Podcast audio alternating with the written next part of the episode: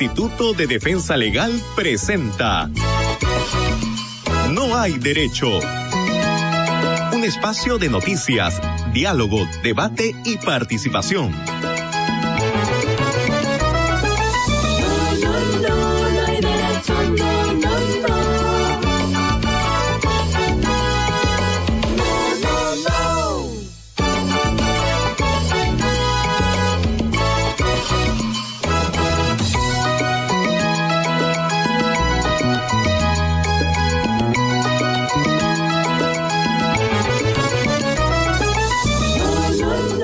amigos y amigas? Muy buenos días a todos y todas ustedes. Muchas gracias como siempre por acompañarnos. Son las 7 y 2 minutos de la mañana.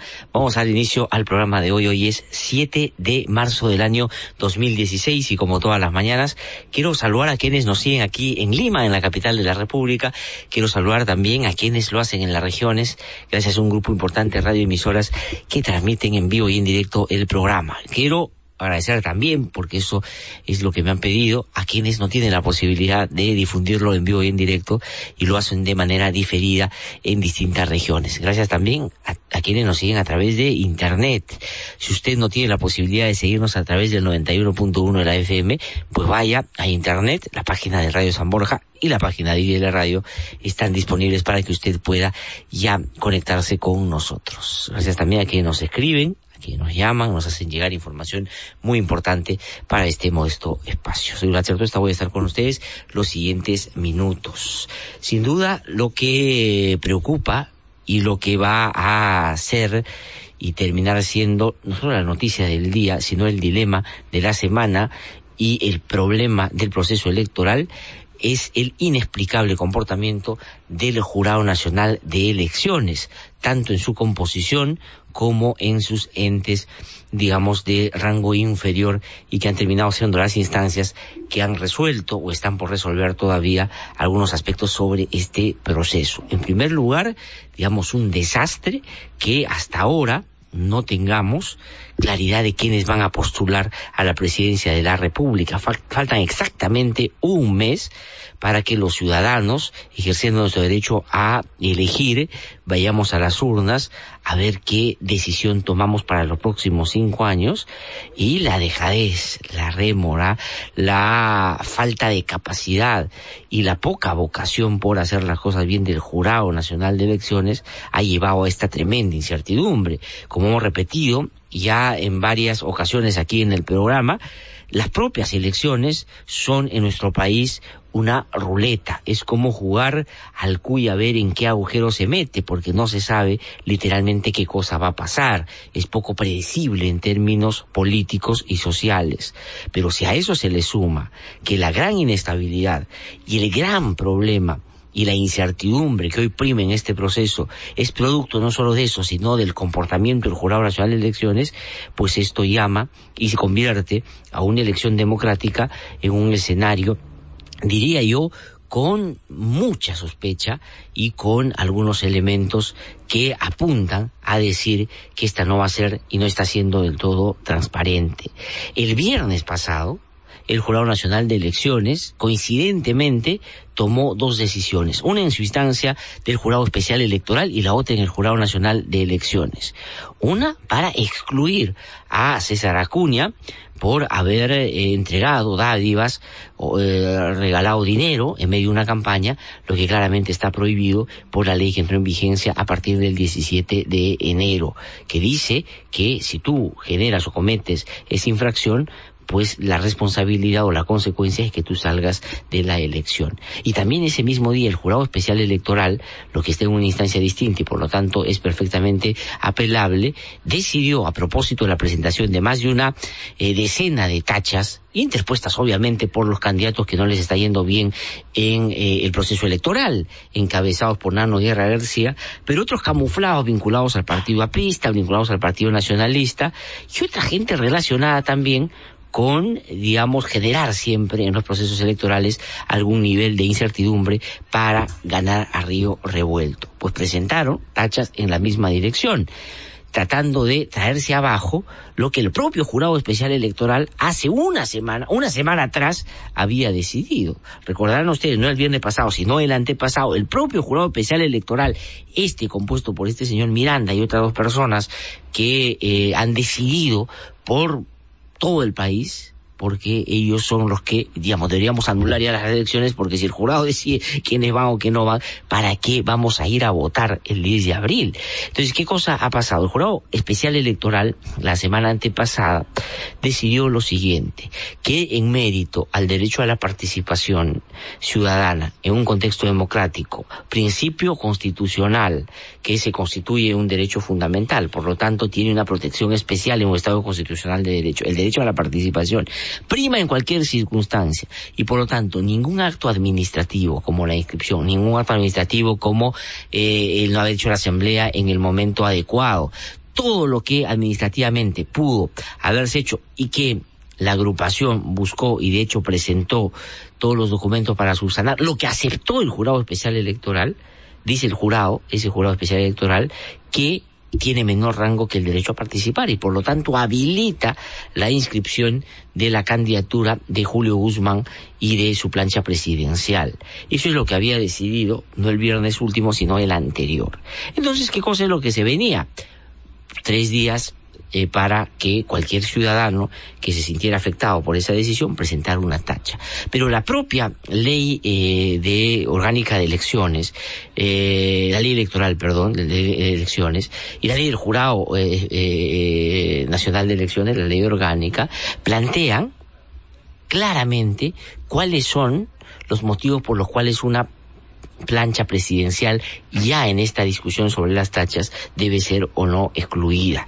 Y ahí se plantean los requisitos básicos, no ser peruano de nacimiento, pues no haber renunciado a tiempo teniendo otro cargo público, eh, no tener más de 35 años, y hay, digamos, claramente una serie de requisitos que se tienen que cumplir. Y ese es el catálogo que hay que revisar para ver si lo que estaban impugnando o lo que estaban apelando, los que tachan la candidatura de Guzmán, calzaba o no perfectamente pero el jurado especial electoral se ha demorado y al último día del plazo que tenía para decidir esto, ha decidido yendo en el sentido contrario a lo que dijo solo una semana antes, sin que se presentara ningún dato nuevo, para que ustedes puedan entender qué cosa es lo que sucede en los ámbitos de recursos extraordinarios de revisión. Es decir, si uno tiene un caso y el juez decide en determinada dirección, pues uno apela.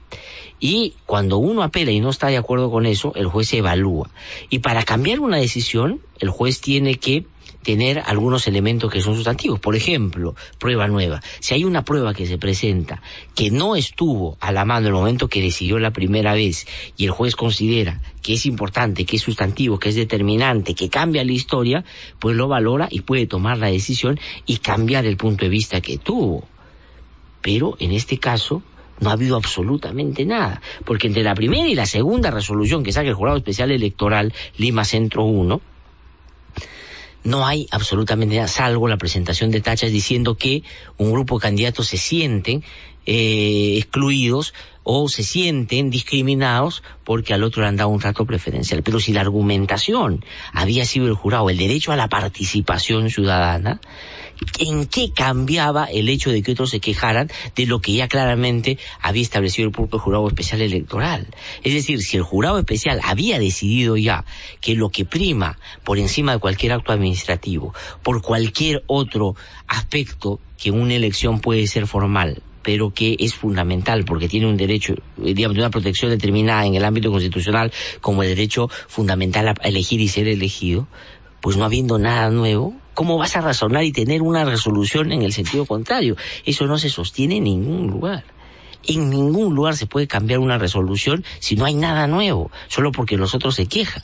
Ahí el jurado debió ratificarse en lo que había dicho ya en su primera decisión y eso no ha pasado. Ahora se dice que el Jurado eh, Nacional de Elecciones, frente al pedido de reconsideración por el otro caso que hizo todos, que hicieron los miembros de Todos por el Perú, sacó una resolución justo el día eh, en el que razonaba el Jurado Especial de Elecciones sobre eh, electoral especial en esta última decisión y finalmente dice que tomando ese precedente, pues no ha tenido otra cosa que cambiar su manera de pensar. Esto es absurdo. Esto lo único que refleja es que se está utilizando la, eh, el cumplimiento de la ley, entre comillas, o la normativa, para no resolver una controversia, sino para generar mayor eh, incertidumbre en un proceso electoral que el propio Jurado Nacional de Elecciones hasta ahora ya ha cubierto con un manto de oscurantismo. Esto es inaceptable, es decir, el Jurado Nacional de Elecciones y el Jurado Especial Electoral, que es una instancia del propio sistema electoral, no pueden estar jugando a echarle más señales de duda a un proceso electoral que ya hasta a estas alturas pues es incomprensible. Es decir, todavía el Jurado Nacional de Elecciones no termina de resolver. Y los miembros del Jurado Nacional de Elecciones salen y dicen que está bravuconada, decir que aquí puede haber fraude, que aquí hay señales que no son correctas, que el propio jurado se está contradiciendo y que esto llama la atención y llama la sospecha. Son pues voces que no respetan la institucionalidad y que son eh, y buscan generar un ambiente de ingobernabilidad en un proceso electoral como es. No, es verdad, es una legítima preocupación de todos los ciudadanos que no se ha podido subsanar ni mitigar por la actuación poco previsible del eh, Jurado Nacional de Elecciones. Y digo Jurado Nacional de Elecciones no solo en su composición como eh, colegiado, sino como entidad que tiene varias instancias y esas instancias han estado jugando a querernos confundir o a confundir o a distorsionar un proceso electoral. Lo que creo yo claramente en relación a esto es que ningún hecho que hasta ahora se ha discutido sobre las candidaturas que están en juego es sustantivo como para excluir a un candidato. Lo que hay que privilegiar es que vayan a la competencia y que en la competencia pierdan porque así como algunos decían que todo lo que se ha conocido de César Acuña no iba a significar nada en su votación o su intención de voto, se equivocaron, porque finalmente la gente sanciona ese tipo de actitudes, ese tipo de actividades, entonces esa es la manera como en una democracia se evita que llegue el que consideramos no ha hecho bien las cosas y no está suficientemente preparado para gobernar el país. Pero no porque el jurado especial, digamos, en una especie de, como dice hoy día Jorge Bruce en su columna en La República, a un fetichismo normativo, ¿no es cierto?, un grado de aprehensión y de interpretación particularísima y literal de la norma sin entrar a una reflexión un poco más democrática y constitucional en relación a lo que está en juego, pues eso realmente no es lo correcto. Y lo que se está haciendo acá, como ha hecho Rosa María Palacio, que se va a venir en un rato para conversar con nosotros, al estilo de lo que pasó en los 90, pues se argumentaba la ley o el cumplimiento de la misma para hacer una serie de fechorías que, por cierto, después se conocieron en su dimensión verdadera cuando vimos sentados en la salita del CIN a los miembros del Jurado Especial o Jurado Nacional de Elecciones, de la OMPE y otras eh, instancias de eh, electorales, pero también políticas, pero también judiciales, cuando armaban todas estas cosas para favorecer la dictadura de Alberto Fujimori. No digo que esté pasando exactamente lo mismo, pero este accionar del Jurado Nacional de Elecciones, pues llama la atención y hace sospechar de que aquí no se está jugando limpio, no se está haciendo las cosas como debe y lejos de el jurado ser el garante de un proceso electoral que promueva la participación y que sean los ciudadanos los que finalmente decidan, está tratando de restringir la participación de algunos bajo argumentos que son constitucionalmente muy, muy cuestionables. Esto no puede ser, esto suena mal, esto huele mal, esto parecería que tiene otros elementos que están detrás que no son la ley, que no son la igualdad, que no tienen absolutamente nada que ver con la vocación que el jurado debería tener para ser el árbitro en una contienda de esta naturaleza, sino otras que claramente se pueden ya identificar en la ansiedad con la cual algunos se frotan las manos esperando que esto suceda, es decir, que excluyan a Guzmán y que excluyan a Acuña para ver si se reparten los votos que estos están dejando. Ahora, los principales promotores de esa línea de interpretación de las cosas, de que aquí la ley se cumple a como del lugar, que todos somos iguales, que la ley, que la ley, otros que han pisoteado la ley en otros ámbitos y que se han zurrado de la misma, no están siendo beneficiados para comenzar con este desbarajuste que el propio jurado está haciendo. Pero, como ya se han embarcado en esa insana pretensión, creemos que van a insistir y buscar que la cancha se incline a favor de ellos y no a favor de lo que yo creo en una democracia se tiene que preservar. El derecho a que los ciudadanos que quieran participen, que lo hagan en igualdad de, de, posibilidades y que sea la gente que decida. Esto no tiene que ver con que a uno se le mide dígame si todos los otros partidos son partidos, si han cumplido con todo, si son grandes eh, promotores de la participación en nuestras de políticas y si sus partidos se han constituido en escenarios de deliberación para predecible en torno a lo que proponen los partidos políticos. Díganme que existen esos partidos, llamen y digan, oye, sí, yo conozco, todos estos 19 partidos en todo el país tienen actividad política. Mentira, aquí el jurado privilegia que alguien logre estafarnos haciendo bien un papel y inscribiéndolo en los plazos que el jurado dice, a que tengamos verdaderos partidos, que es lo que necesitamos en un país que debe sostenerse como en toda democracia en base a la posibilidad que te da el pensar de determinada manera y encontrar un canal que pueda, digamos en esa medida, intermediar con el poder o llevar adelante su planteamiento si es que accede vía democrática al mismo. Y eso es lo que está en juego. A mí me parece inaceptable, esto me parece que es un asunto grave que no tiene nada que ver con el cumplimiento de la norma o un estricto, un estatuto o una ley. Esto tiene que ver con una falta de interés, quién sabe, convenida, determinados sectores del propio sistema electoral que lo que quieren es inclinar la cancha para favorecer seguramente a quienes tienen algún nivel de simpatía grave que esto esté pasando. Siete y diecisiete minutos de la mañana, vamos a hacer una pausa muy breve, vamos a regresar porque queremos eh, contarles también sobre otros temas. Va a venir Daniel Mora de Todos por el Perú en un ratito para conversar con nosotros. Vamos a más adelante tener una conversación larga y comentarios con Rosa María Palacios, como todos los lunes se viene aquí al programa para hablar de esto. Hay una encuesta que se ha publicado el día de ayer de GFK que explica por qué algunos están desesperados. Porque entre Julio Guzmán, y Acuña hacen un 20% de la intención de voto. Y sin ese 20% estamos hablando de una decisión totalmente distinta.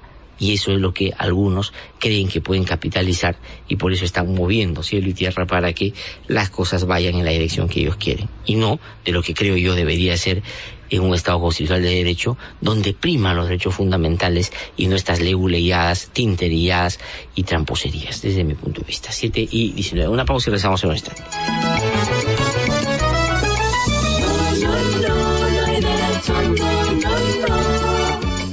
Para estar siempre informado de lo que sucede en lo político, en lo social. Para escuchar voces independientes y no siempre lo mismo. Para saber de lo que nadie se atreve a denunciar. www.idlradio.pe Con análisis de verdad. www.idlradio.pe Es la renovada página web a la que usted debe ingresar. Información, análisis y debate. www.idlradio.pe Es una producción del Instituto de Defensa Legal. Ahora, estar bien informado sobre lo que sucede en la justicia de nuestro país es fácil. Entrando a nuestra página web www.justiciaviva.org.p, usted de manera rápida conocerá los avances, retrocesos y dificultades del sistema judicial.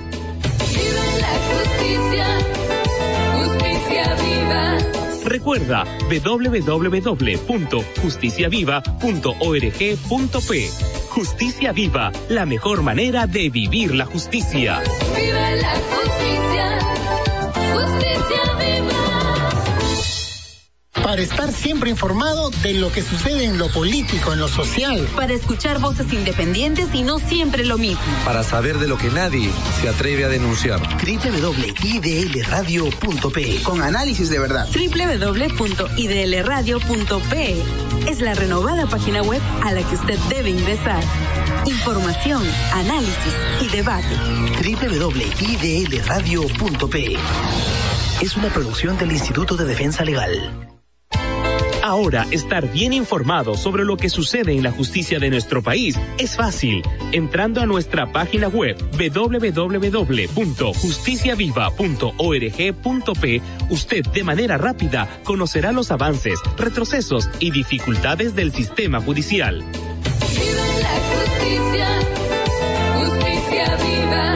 Recuerda www.justiciaviva.org.p. Justicia Viva, la mejor manera de vivir la justicia. La justicia,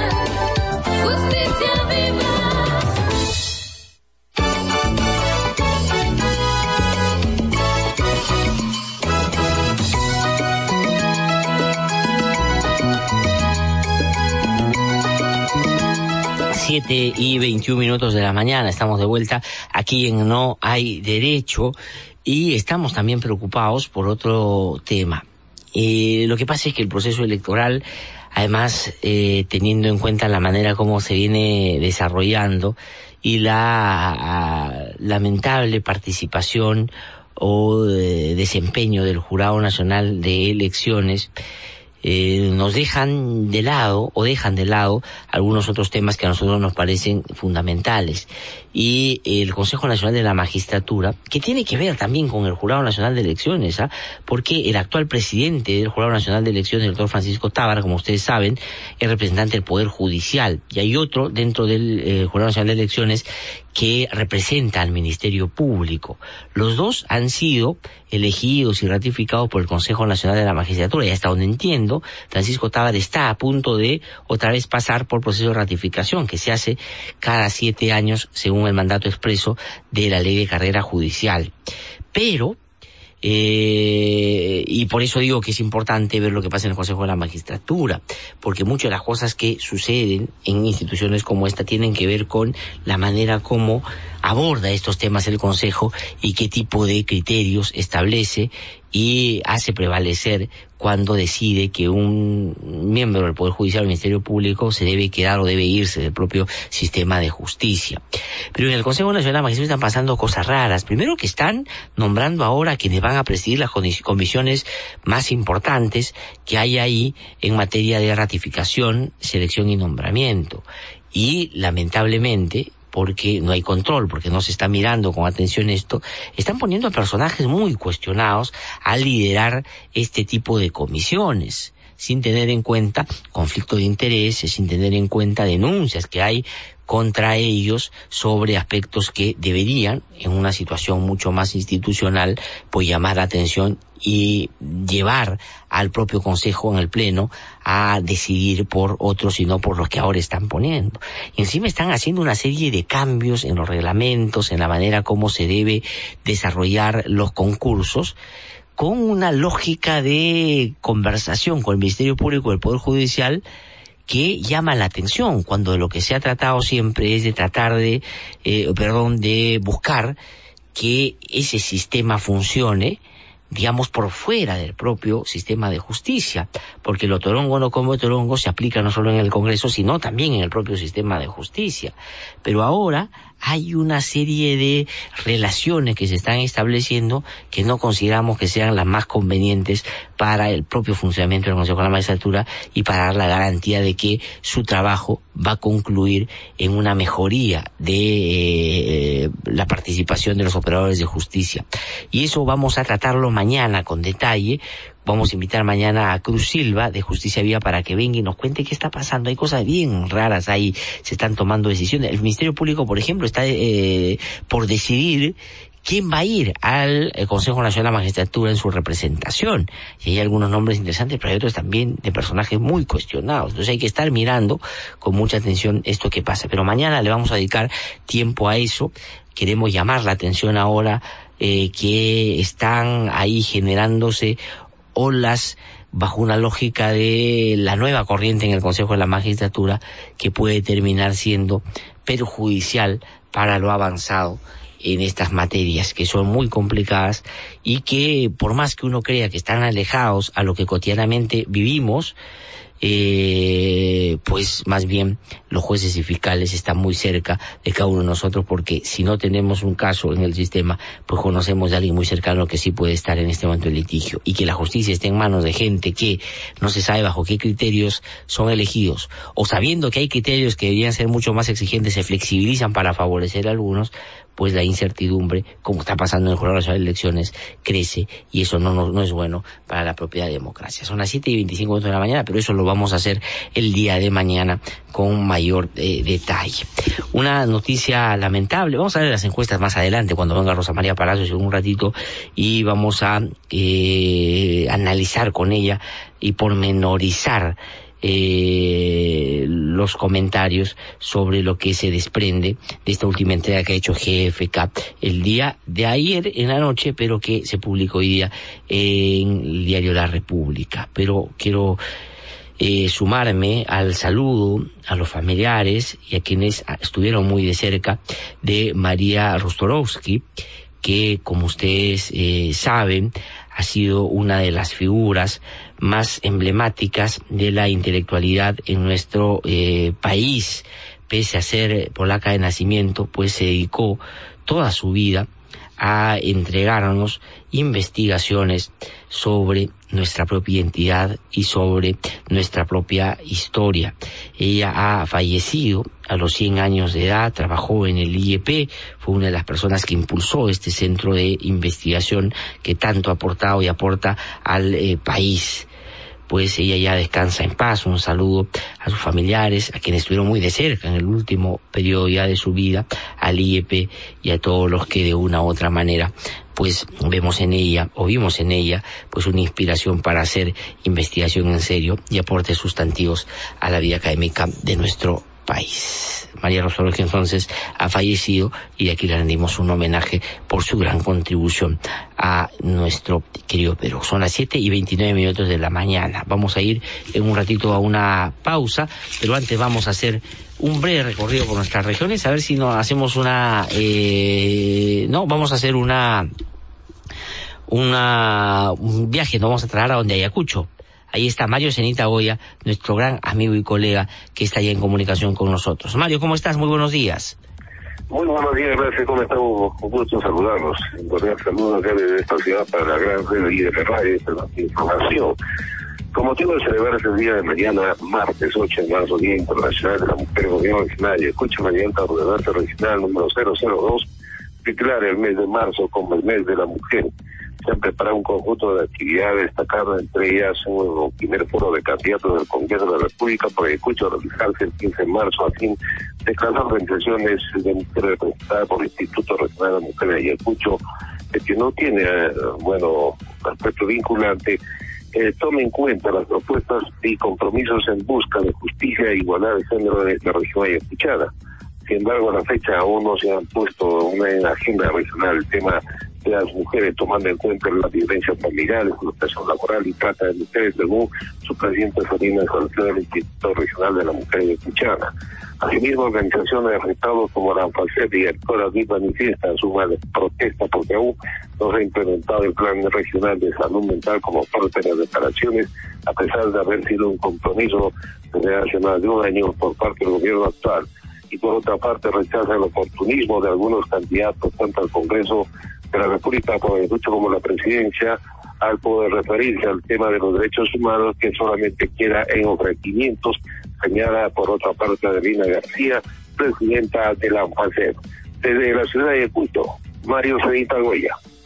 Muchísimas gracias, eh, Mario, por esa información desde la región Ayacucho. Son las 7 y 30 minutos de la mañana sobre esto que comentábamos hoy día más temprano y sobre la irracionalidad que está eh, primando en el manejo del proceso electoral en manos de gente que la verdad no está aportando ni garantizando que el proceso sea libre y transparente, pues, eh, ¿qué dicen los principales caricaturistas? Eduardo Eduardicidios lo pinta de la siguiente manera.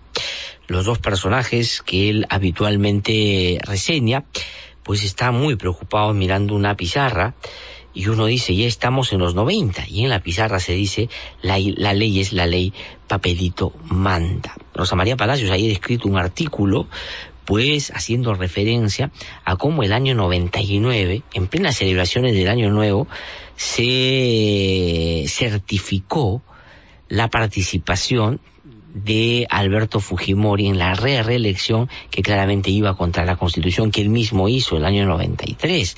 Lo hicieron en esa época con la algarabía la algarabía y con, eh, digamos, el apoyo de todo el aparataje que había generado Fujimori, habían generado Fujimori y Montesinos con la prensa chicha, los canales que estaban totalmente manejados por eh, la dictadura y haciéndonos creer a todos, repitiendo de una manera pues incansable de que esto era en estricto cumplimiento de la ley, se sacaban los opositores, no se les permitía ni siquiera poner publicidad en los medios de comunicación así ellos tuvieran el dinero para poder acceder o pagar la misma, se amplificaban los errores de los partidos opositores para la sensación de que eran improvisados y que estaban por fuera de lo que la ley establecía y con ese pretexto instalaron un gobierno que a la base tenía la ilegalidad y la ilegitimidad, porque se hizo en base a esta interpretación fraudulenta y a este acomodo de las instituciones al son y al baile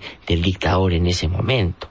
Y no es gratuito pues traer a colación un evento de esa naturaleza en medio de lo que estamos viviendo porque muchos de los elementos que ahí aparecen nítidamente hoy también empiezan a ensombrecer este proceso electoral que estamos viviendo, donde el sistema electoral es el problema no son los partidos. Y aquí no se puede argumentar de que la improvisación, de que hay una serie de cosas que hicieron mal los partidos. ¿Verdad? Puede haber pasado. Pero si hay el interés de susanar y no hay nadie que se queja dentro del partido sobre cómo se hicieron esas cosas, pues lo que el jurado tiene que hacer es habilitar de que esa opción vaya y juegue en una cancha que el jurado sí debería garantizar debe estar limpia de cualquier posibilidad de que se pueda generar alguna turbulencia pero no al revés. Es el Jurado Nacional de Elecciones el que ahora está decidiendo por nosotros quién va a postular y por lo tanto a quién debemos o no elegir.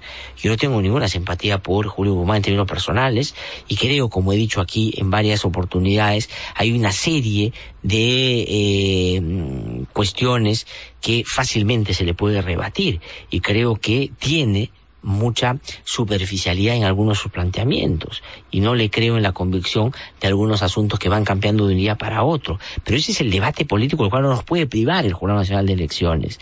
Yo no voy a votar por él. No creo que sea para mí una opción como la que a mí me gustaría poder gobernar el país, pero lo que yo no puedo hacer es que el Jurado Nacional de Elecciones lo saque sencillamente con una interpretación, la verdad, bastante descabellada y totalmente alejada de la interpretación de la propia Constitución y lo que esto debe preservar un Estado de Derecho. Eso es lo que hay que cuestionar si es que a Keiko Fujimori, por ejemplo, por todas las cosas que se ha visto en su campaña ha desarrollado y que hay una serie de elementos que podrían llevar al jurado a dar la posibilidad también de inhabilitarla o excluirla, pues mi tratamiento sería el mismo, porque creo que a Keiko Fujimori también se le puede ganar en la cancha como ya pasó el 2011, pero no se puede excluir a los candidatos solo porque al jurado le parezca, sobre todo cuando tú tienes una interpretación hoy y tuviste una totalmente distinta una semana antes y en esa semana no ha pasado nada, salvo el berrinche que han hecho, obviamente los que no les va bien en las encuestas y los que realmente no tienen posibilidades para que tú hayas cambiado de opinión. Eso es serio, eso es democrático, eso es predecible, eso es institucionalista, eso es una cosa que el jurado llama a que respetemos, eso es lo que el señor que preside el pacto ético electoral dice que no podemos ni siquiera adjetivar con eso porque eso ya es una ofensa a la democracia. Esto es vergonzoso, eso no se puede aceptar y en una democracia tenemos el legítimo derecho el legítimo derecho también de sospechar si las cosas no funcionan bien y hay este tipo de manifestaciones. Cuidado. Claro, de repente varios de los que hoy están tomando esas decisiones no saben lo que es confrontar en una dictadura. Obviamente ahí hubieran podido entender lo que está en juego. Hace poco nos estábamos apreciando del cuarto, la cuarta elección en democracia. Y ahora estamos hablando y dudando de que si en realidad esto se está haciendo o no, o hay una cosa trucha que está a la base de eso. Ojalá que el jurado, que tiene la posibilidad todavía, en medio de la apelación que se ha presentado, pues resuelva de acuerdo a la Constitución.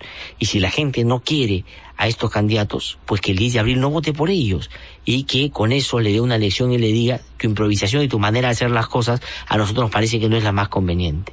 Pero no hacerlo como el jurado lo está haciendo ahora. Son las 7 y 35 minutos de la mañana. Vamos a ir a una pausa, vamos a regresar en un instante para conversar con Daniel Mora, que es vocero de Todos por Perú, que ha venido a nuestros estudios. Y no se mueva, que a las 8 mm, de la mañana viene Rosa María Palacio y con ella vamos a hablar, obviamente, de este tema que ya he venido comentando y sobre las encuestas que han aparecido el día de hoy, eh, gracias a la entrega de GFK a través de la República. Una pausa y. Hasta aquí Noticias de la Red, descentralizando la información y el debate.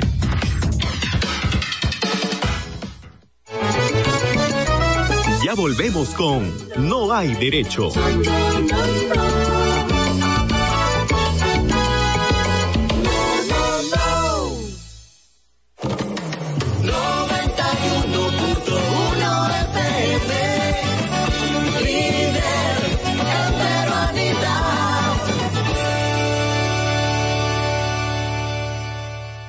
Lavandería Chacarilla Express, lavado al seco y al agua, especialistas en ropa fina y delicada, cuero, antílope, gamuza, 20% de descuento y servicios urgentes en una hora. Avenida Camino Selinca 585 Surco, teléfono 372-1347, Lavandería Chacarilla Express.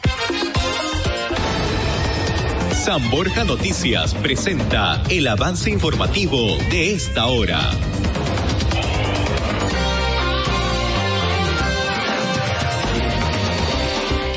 Buenos días, bienvenidos a la información. La legisladora Cecilia Chacón, quien postula la reelección y encabeza la lista al Congreso por Fuerza Popular, propuso crear más centros de atención para apoyar a mujeres víctimas de la violencia y campañas educativas dirigidas a niñas a fin de prevenir el maltrato de género y feminicidio.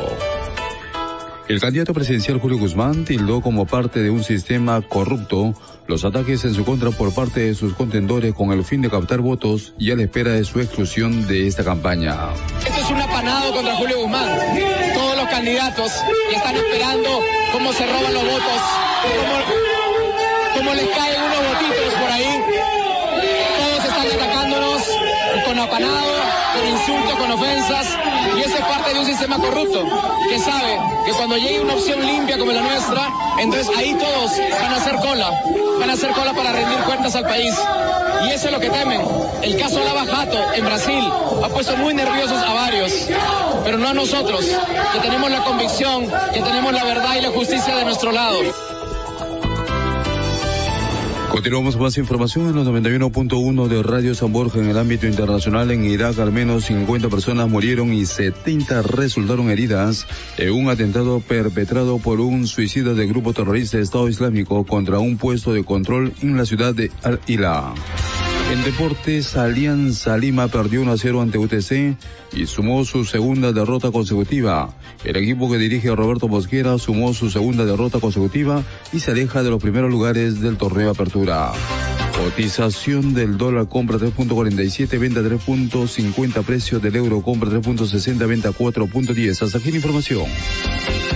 Sigue en sintonía de Radio San Borja 91.1, líder en peruanidad.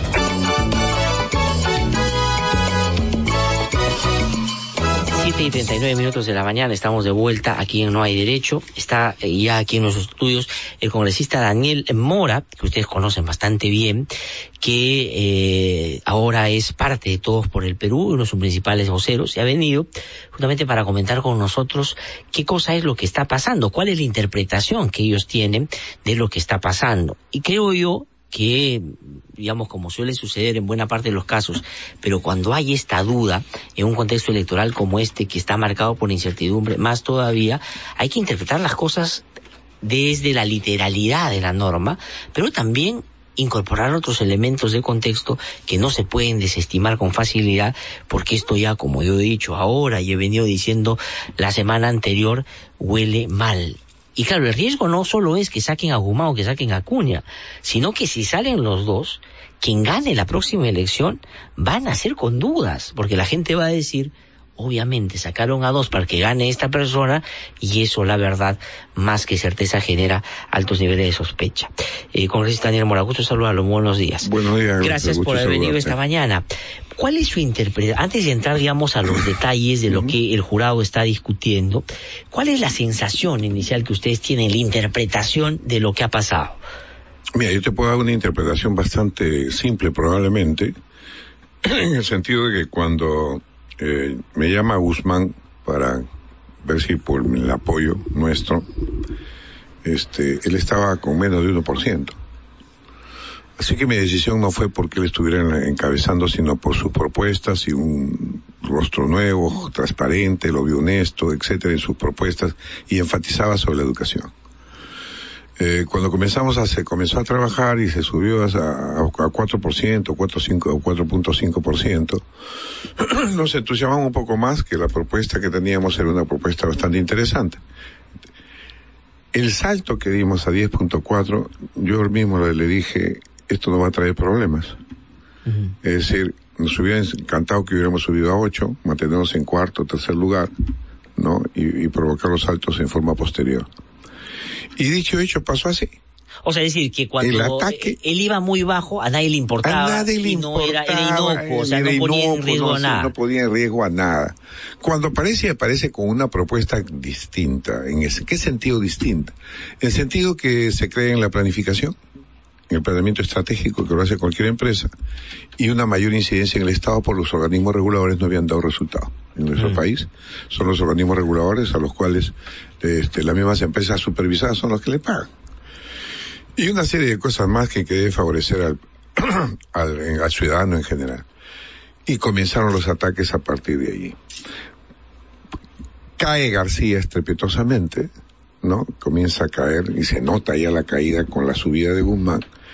Y evidentemente comienzan unos ataques totalmente eh, falsos. Que yo decía, ¿cómo es posible que en nuestro país se den estas cosas Ahora, así? pero previsibles en Entonces, términos de que estaba creciendo de que y estaba empezaba a creciendo convertirse y en alguien que incomodaba a otros eh, sectores. eh, ¿De con- acuerdo? Y todavía sale la última de 10.4 que hubo un caso de disputa entre Keiko Fujimori y Guzmán ganaba, podía ganar Guzmán que Empataban en segunda vuelta. en segunda vuelta. Y era el único que podía hacerlo. Entonces esto nos despertó, en realidad no teníamos mucha experiencia como para poder este comenzar a encorazarnos de todo esto. Pero vi ahí que comenzó a agruparse una yo que yo puedo lanzar una hipótesis que yo creo que ha habido una concertación de partidos para hacer esto. Así. Yo creo que ha habido una concertación de partidos y alguien, algún candidato dijo esto. De la que está, eh, De la- de la que serían parte quiénes? ¿Qué Yo partidos? creo que de todas maneras está acá este Keiko, que está este Alan García, definitivamente, porque también comenzamos a encontrar personajes del Jurado Nacional de Elecciones ligado al aprismo. Ujú. O ¿Como quiénes, por indirecta ejemplo? o indirectamente. Por ejemplo, el señor Rodríguez, que estaba en el Jurado Nacional de Elecciones, que trabaja en la San Martín de Porres, que también ha trabajado en la Garcilaso. Universidades también, comencé a ver intereses en el lado de la universidad. De demoronar también la ley universitaria como una hipótesis. ¿Por qué? Porque son gente justamente que estaban en contra de la ley universitaria. El señor que venía del colegio de abogados, el señor Aybar, que tenía unas relaciones in- peligrosas, in- este, tremendas. El Colegio de Abogados de Lima, y él era vice, vicedecano del Colegio de Abogados de Lima, había presentado una acción de inconstitucionalidad contra la ley universitaria. Y también estaba ligado a la Universidad de San Martín, donde todo el mundo sabe que trabaja Alan García y trabaja el señor Chan Claro, que fue ministro. que fue ministro y que la ley realmente los, los afecta porque la ley dice claramente que esas universidades sin fines de lucro, sus gestores, sus promotores deben participar en la gestión y que son los padres dominicos. Entonces todo esto para ellos es esta ley le, le- le- le- le da escosor porque también la ley dice que una universidad sin fines de lucro no puede convertirse en societaria. Y tengo entendido que la San Martín pretendía venderse en 500 millones de dólares. La ley impide eso. Entonces, una, y más Es decir, que hay un concierto de una aparecen serie... candidatos es rectores con un currículum espantoso, como el caso de Perú Posible, y creo que doy gracias a Dios de haber, de haber renunciado, donde figura como número uno el señor, el señor este Alejandro Encinas de la San Luis Gonzaga que está preso por corrupción 18 Que inicialmente meses. se había negado y que iba a se ir, había pero y que formaba parte del grupo Cotillo. Y que también el señor Alejandro este, eh, Ramos, el señor Ramos de, de la Universidad Pedro Ruiz Gallo, cuyo vicerrector el tío tomados presos de toda es la verdad. escuela, él estuvo prófugo, es también cabeza de la lista de Perú Posible en Lambayeque. Entonces, Cotillo no entró porque Cotillo, bueno, vio sobre una exageración y, y más evidente hubiera sido que la presión que ejercieron sobre Toledo para que me saquen, etc. De acuerdo, pero esa historia, Entonces, podría digamos- ser, podría ser una hipótesis. Ya, pero dice usted, el APRA y el Fujimorismo eh, estarían detrás de esto para tratar de generar o producir que tanto todos por el Perú como Acuña salgan de la competencia Así es. y tengan la cancha libre para, en el caso de García, crecer y en el caso de Keiko Fujimori, afianzarse en el primer lugar sin una Así es. competencia fuerte, sobre todo en la segunda vuelta. Así es, porque lo hemos visto y creo que sus cálculos no, es- están malos. En la- esta última encuesta que sale, eh, Guzmán sube evidentemente con relación al anterior, Sí. pero si en caso hubiera una segunda vuelta con Guzmán, Guzmán sigue siendo importante, pero Guzmán ya no es tan importante cuando lo sacan a él y sale Acuña, evidentemente la única que se queda es este Keiko. Los demás no suben en forma importante. No, no, no. Y sin ellos, claro, la posibilidad de que alguno de ellos se acerque a, a ganarle es, no, no existe. Es imposible. Entonces esto es una hipótesis que evidentemente vale la pena pensar. Y pero lo por otro lado, la contradicción del jurado electoral especial que tú lo has Sí, mencionado. sí. No puede ser que diga una cosa hoy día y después se desdiga este, tremendamente de una resolución que él mismo ha emitido. Y esto revela pues que evidentemente una tacha que tiene un concepto distinto por lo que se, se, le, se le denunció a todos por el Perú por la cuestión de la democracia interna, vayan con tachas que piden lo mismo, cuando las tachas están bien definidas por qué pueden ser las tachas. y, sa- y se aprovechan de las tachas para hacer... No, pero además el jurado especial electoral ya había razonado diciendo que en cualquier contexto y bajo cualquier consideración el derecho a participar prima en un contexto que lo había dicho el presidente... Pero ahora que- razona distinto y dice, entre la semana pasada y esta, vinieron 10 personas con tachas y me dijeron, oye, eso que has hecho a mí me discrimina, por lo tanto quiero que lo saques a él porque yo Entonces razona distinto, cuando no hay un elemento nuevo, sustantivo, que lleve a una determinación distinta. Totalmente de acuerdo. Y este, el presidente del Jurado Nacional de Elecciones, con la, en la resolución anterior, prácticamente él mostró un voto donde las, don- por sobre todas las reglas, primaba el derecho. Y lo dijo bien claro, el derecho constitucional, elegir y ser elegido, sí, cambia radicalmente. Entonces, ¿qué, qué me lleva a pensar? Una presión tremenda que ha sufrido el jurado una presión externa que es inconcebible en un Estado de Derecho y que para nosotros que creemos que es un golpe a la democracia. No tradicional, pongámosles un nombre. No es un golpe de Estado, nada, pero es un golpe a la democracia. Por eso me decimos es un fraude anticipado. Porque sacar candidatos de la noche a la mañana, faltando 30 días para elecciones, el jurado podía haber decidido hace dos meses.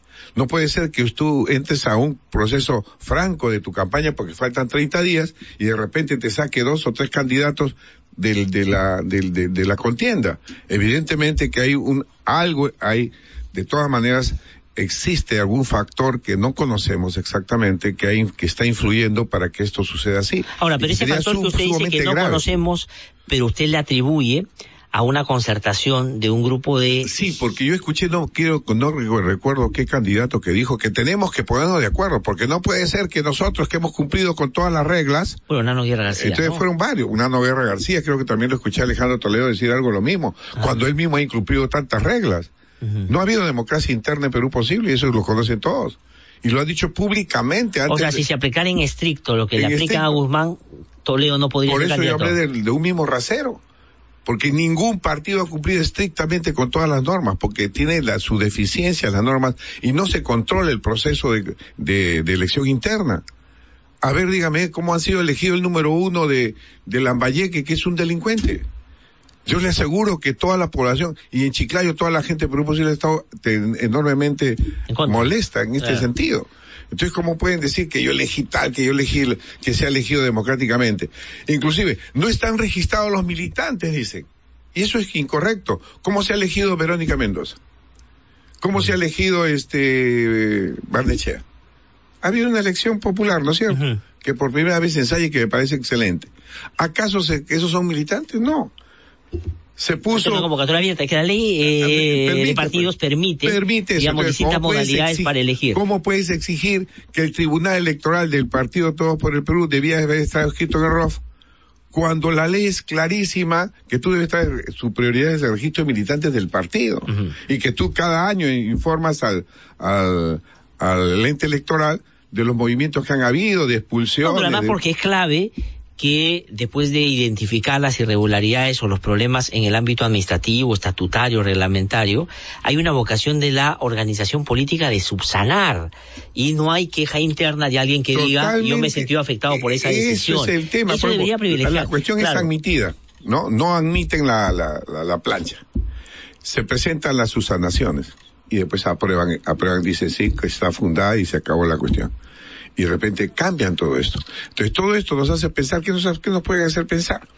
Te digo yo, pues, no se están haciendo la- las reglas del juego, no son claras. Este jurado nacional está desprestigiado. está enturbiando el proceso electoral, se está enturbiando. Sea cual, si pasa todo esto que piense que, que, que están pensando hacer y hay elecciones, yo creo que esto, el proceso se torna, este, va a haber una ilegalidad tremenda, una falta de, de, de transparencia en las elecciones. No me puedes obligar a mí eh, a decir, pues, eh, yo, tú tienes que elegir entre estos males. Ahora es así, porque si estamos viendo las encuestas, son las caras nuevas las que están imponiéndose poco a poco. Entonces la gente ya no quiere más de lo mismo. Pero hay gente, y hay cosas acá que también entran a jugar, porque muchos señores estos que van a estar en las contiendas disputando, en el caso que subir, saliera Guzmán o Acuña, que son casos diferentes. Sí. Pero ¿quiénes estarían? Gente que están comprometidas con la bajato, gente que están metidas en casos de corrupción, la mayoría. En realidad, pues no quieren que, quieren que el Perú siga haciendo su chacra. Quieren que el Perú se gobierne de manera Ahora, ¿y qué van a hacer ustedes eh, aquí en, eh, de aquí en adelante? Es decir, ¿cuál es la estrategia que van a desarrollar? Hoy día se vence el plazo, van a apelar obviamente ante el Jurado Nacional de Elecciones. Pero ¿qué pasa si el Jurado Nacional de... Bueno, hay dos posibilidades nada más, ¿no es cierto? Una que finalmente valide lo que ha dicho el Jurado Especial Electoral y por lo tanto definitivamente y de manera inapelable vaya ya eh, saquen a, a Guzmán de la competencia. La otra es que se mantenga, es decir, si se mantiene ustedes dicen que todas estas dudas que habían generado en esta primera etapa se disipan y otra vez se ca- la, la, la cancha se, se marca como corresponde y a jugar todos el partido. Evidentemente que es complicado. Nosotros vamos a apelar hoy día. Después vamos a hacer una acción de amparo ante el Poder Judicial y también una denuncia ante la Comisión Interamericana de Derechos Humanos. Pero también los tiempos son este, importantes. Queremos denunciar esto ante la prensa internacional, lo vamos a hacer. Vamos a buscar el, pronunciamiento de, de personalidades internacionales. Queremos que esto se conozca porque no puede ser tanto nos ha costado llegar a, a un sistema democrático como lo estamos viviendo y que ahora que un jurado eh, es una forma distinta, es como es como cuando comenzaron las elecciones en algunos países latinoamericanos en que se daban golpes de manera totalmente solapada, ya no entraba el golpe militar tradicional, sino se hacían como pasó en Honduras, como pasó en otros países, se dieron de otra manera muy disfrazada. Y eso también sería un disfraz para una forma de hacer un fraude anticipado, que le llamamos nosotros. Ahora, Yo quito a través de una entidad legal presionada por una serie de circunstancias, porque no olvidemos que el presidente del jurado nacional, del, del jurado nacional de elecciones, también tiene muchas cosas que responder. Y muchas de sus, de sus, de sus entidades.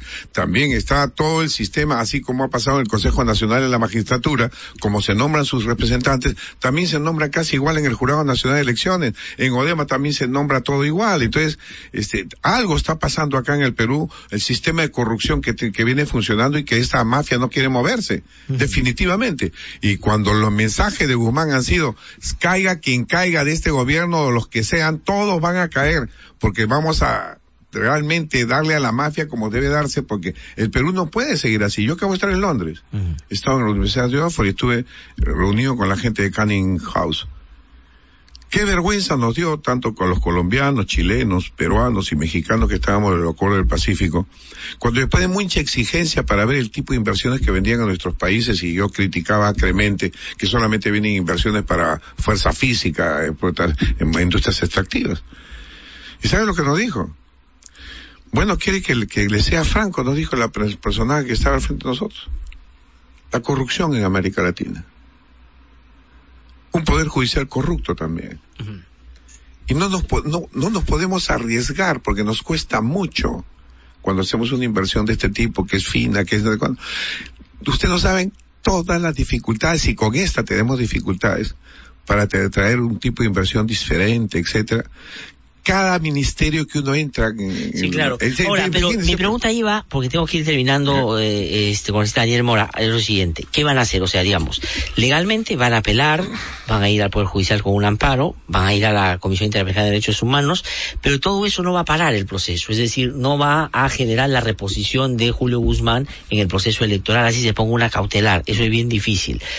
¿Cómo se van a manejar, ya digo, en el ámbito más político y social? Porque, digamos, ese es otro elemento que Nosotros no se vamos puede a seguir con nuestras movilizaciones so- sociales en forma pacífica.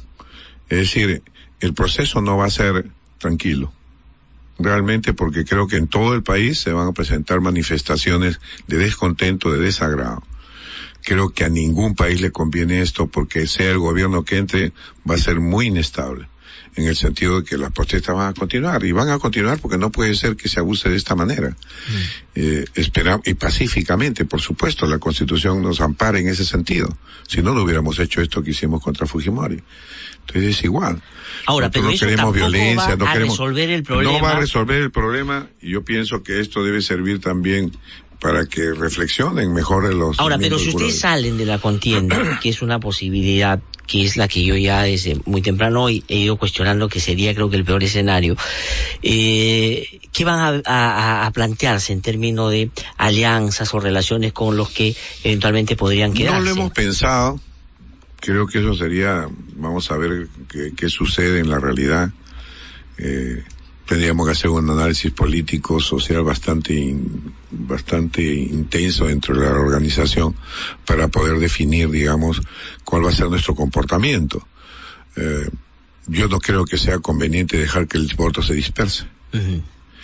Es, también es cierto que es muy difícil que El tú endose. puedas el endose Sí, no, en no nuestro existe, país. ¿no No, existe.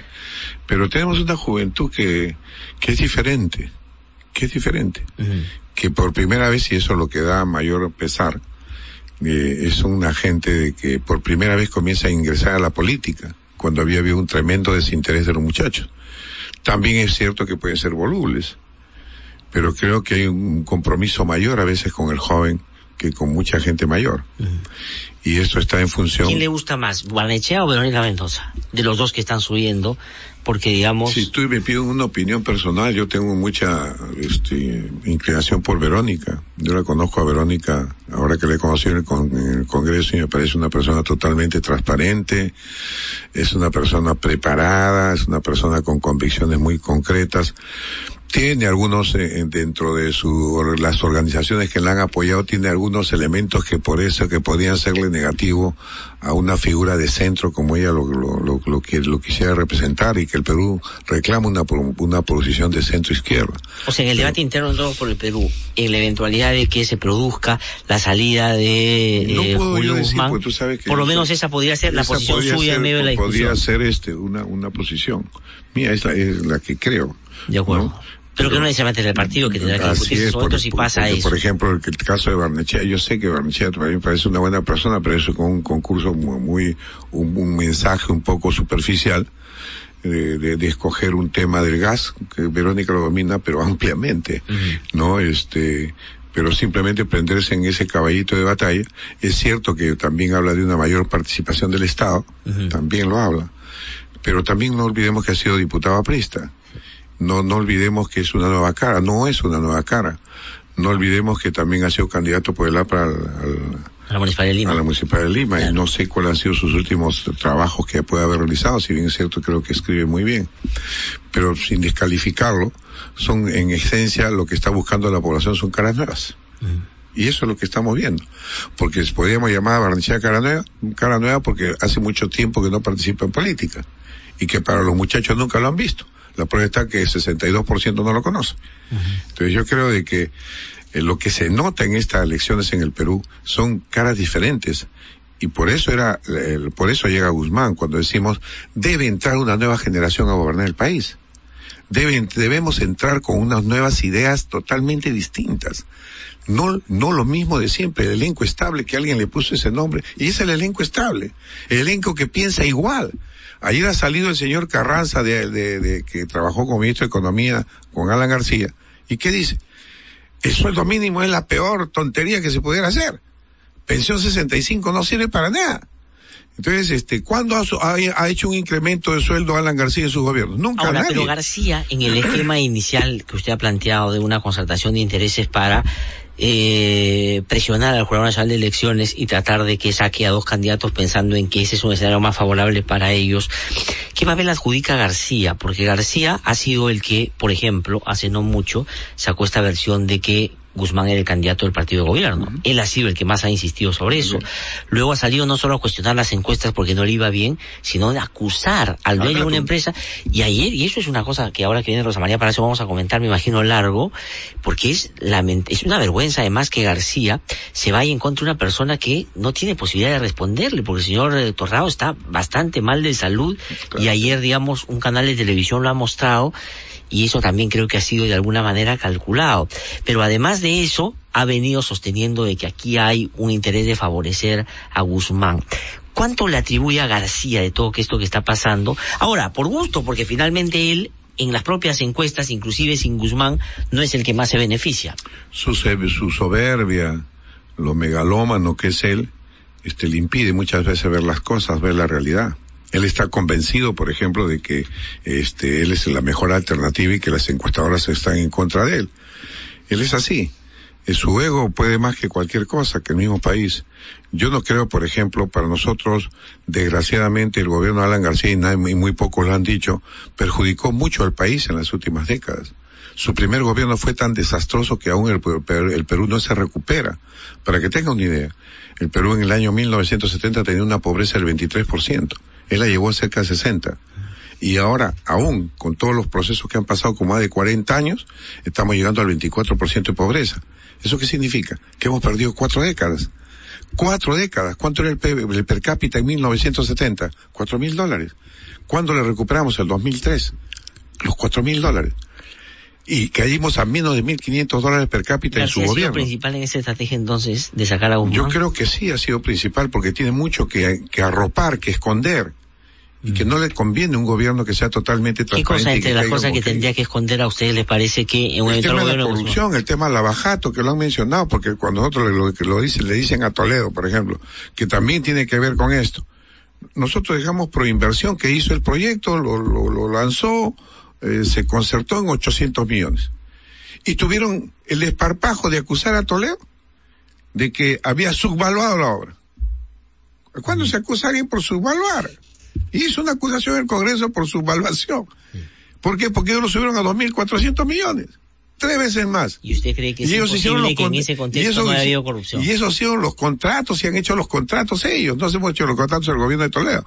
Entonces, evidentemente, que ahí también tiene que, mucho, mucha tela que cortar ahí. ahí. Ahora, pero García, haciendo esta movida, si él fuera parte, cosa que yo también creo, está trabajando más para Keiko que para él, porque él no sube, pero Keiko se fortalece Por en la primera sin supuesto, si competencia. hemos visto. La pregunta es ya para terminar. Entonces, en la eventualidad de que Keiko pueda ganar, que García no suba, podría con esto que ha pasado, donde García ha sido protagonista, él, digamos, establecer una alianza con Keiko pro impunidad. De todas maneras.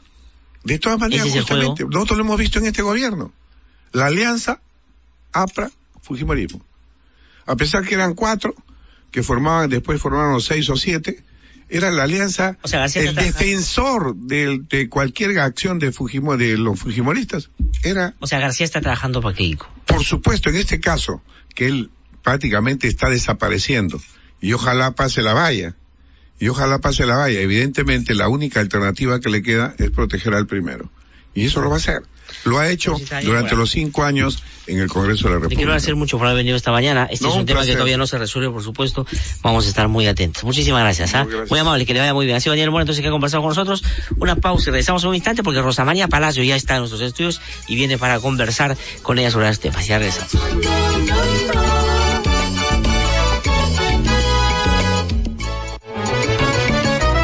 Ya volvemos con No hay derecho.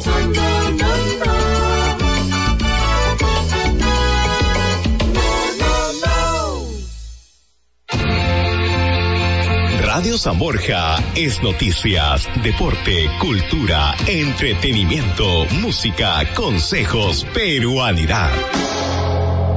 Escúchanos en los 91.1 FM y en nuestra página web www.radiosamborja.com. Radio San Borja, líder en peruanidad.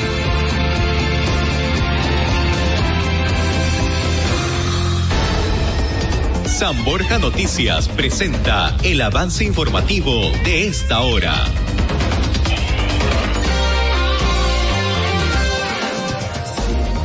Buenos días, bienvenidos a la información. Entrevista con Hoy Derecho de Radio San Borja. El legislador Daniel Mora, vocero de Todos por el Perú, calificó como un golpe a la democracia y un golpe anticipado en la tacha de jurado electoral contra la candidatura de Julio Guzmán.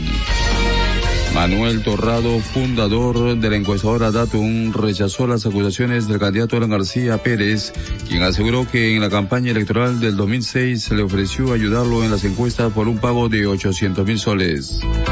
Continuamos con más información en los 91.1 de Radio San Borja en el ámbito internacional. Nancy Reagan es primera dama de Estados Unidos, eh, falleció a los 94 años. Su esposo Ronald Reagan fue presidente de los Estados entre Estados Unidos entre 1981 y 1989. En deporte, River Plate y Boca Junior empataron sin goles en el Superclásico por la sexta fecha del torneo argentino. El cotejo se disputó en el Estadio Monumental de Buenos Aires. Temperatura en Cajamarca máxima 22 grados, mínima 12 grados Celsius. Con más información volvemos en 30 minutos. Estás escuchando No hay derecho por Radio San Borja 91.1.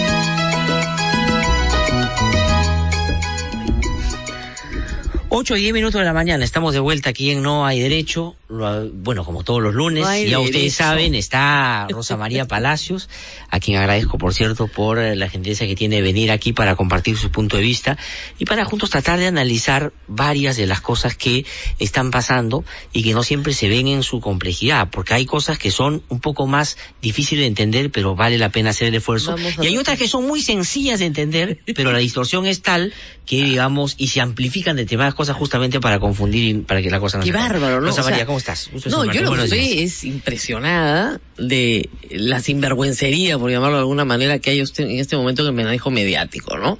O sea, yo lo he dicho varias veces en un blog, a mí no me gusta el candidato Guzmán por varias razones. ¿ya? Sería largo explicar, no es el caso hacerlo. Pero no se me ocurre vetarlo, pues. De acuerdo. ¿ya? El último veto que hubo en el PRO fue el de Aya de la Torre. Durante Sí. 40 años no lo dejaron ser candidato. Y todos los partidos que lucharon por la restauración de la democracia están metidos en un asunto bien feo. Sí. Porque lo que estamos viendo hoy es un veto.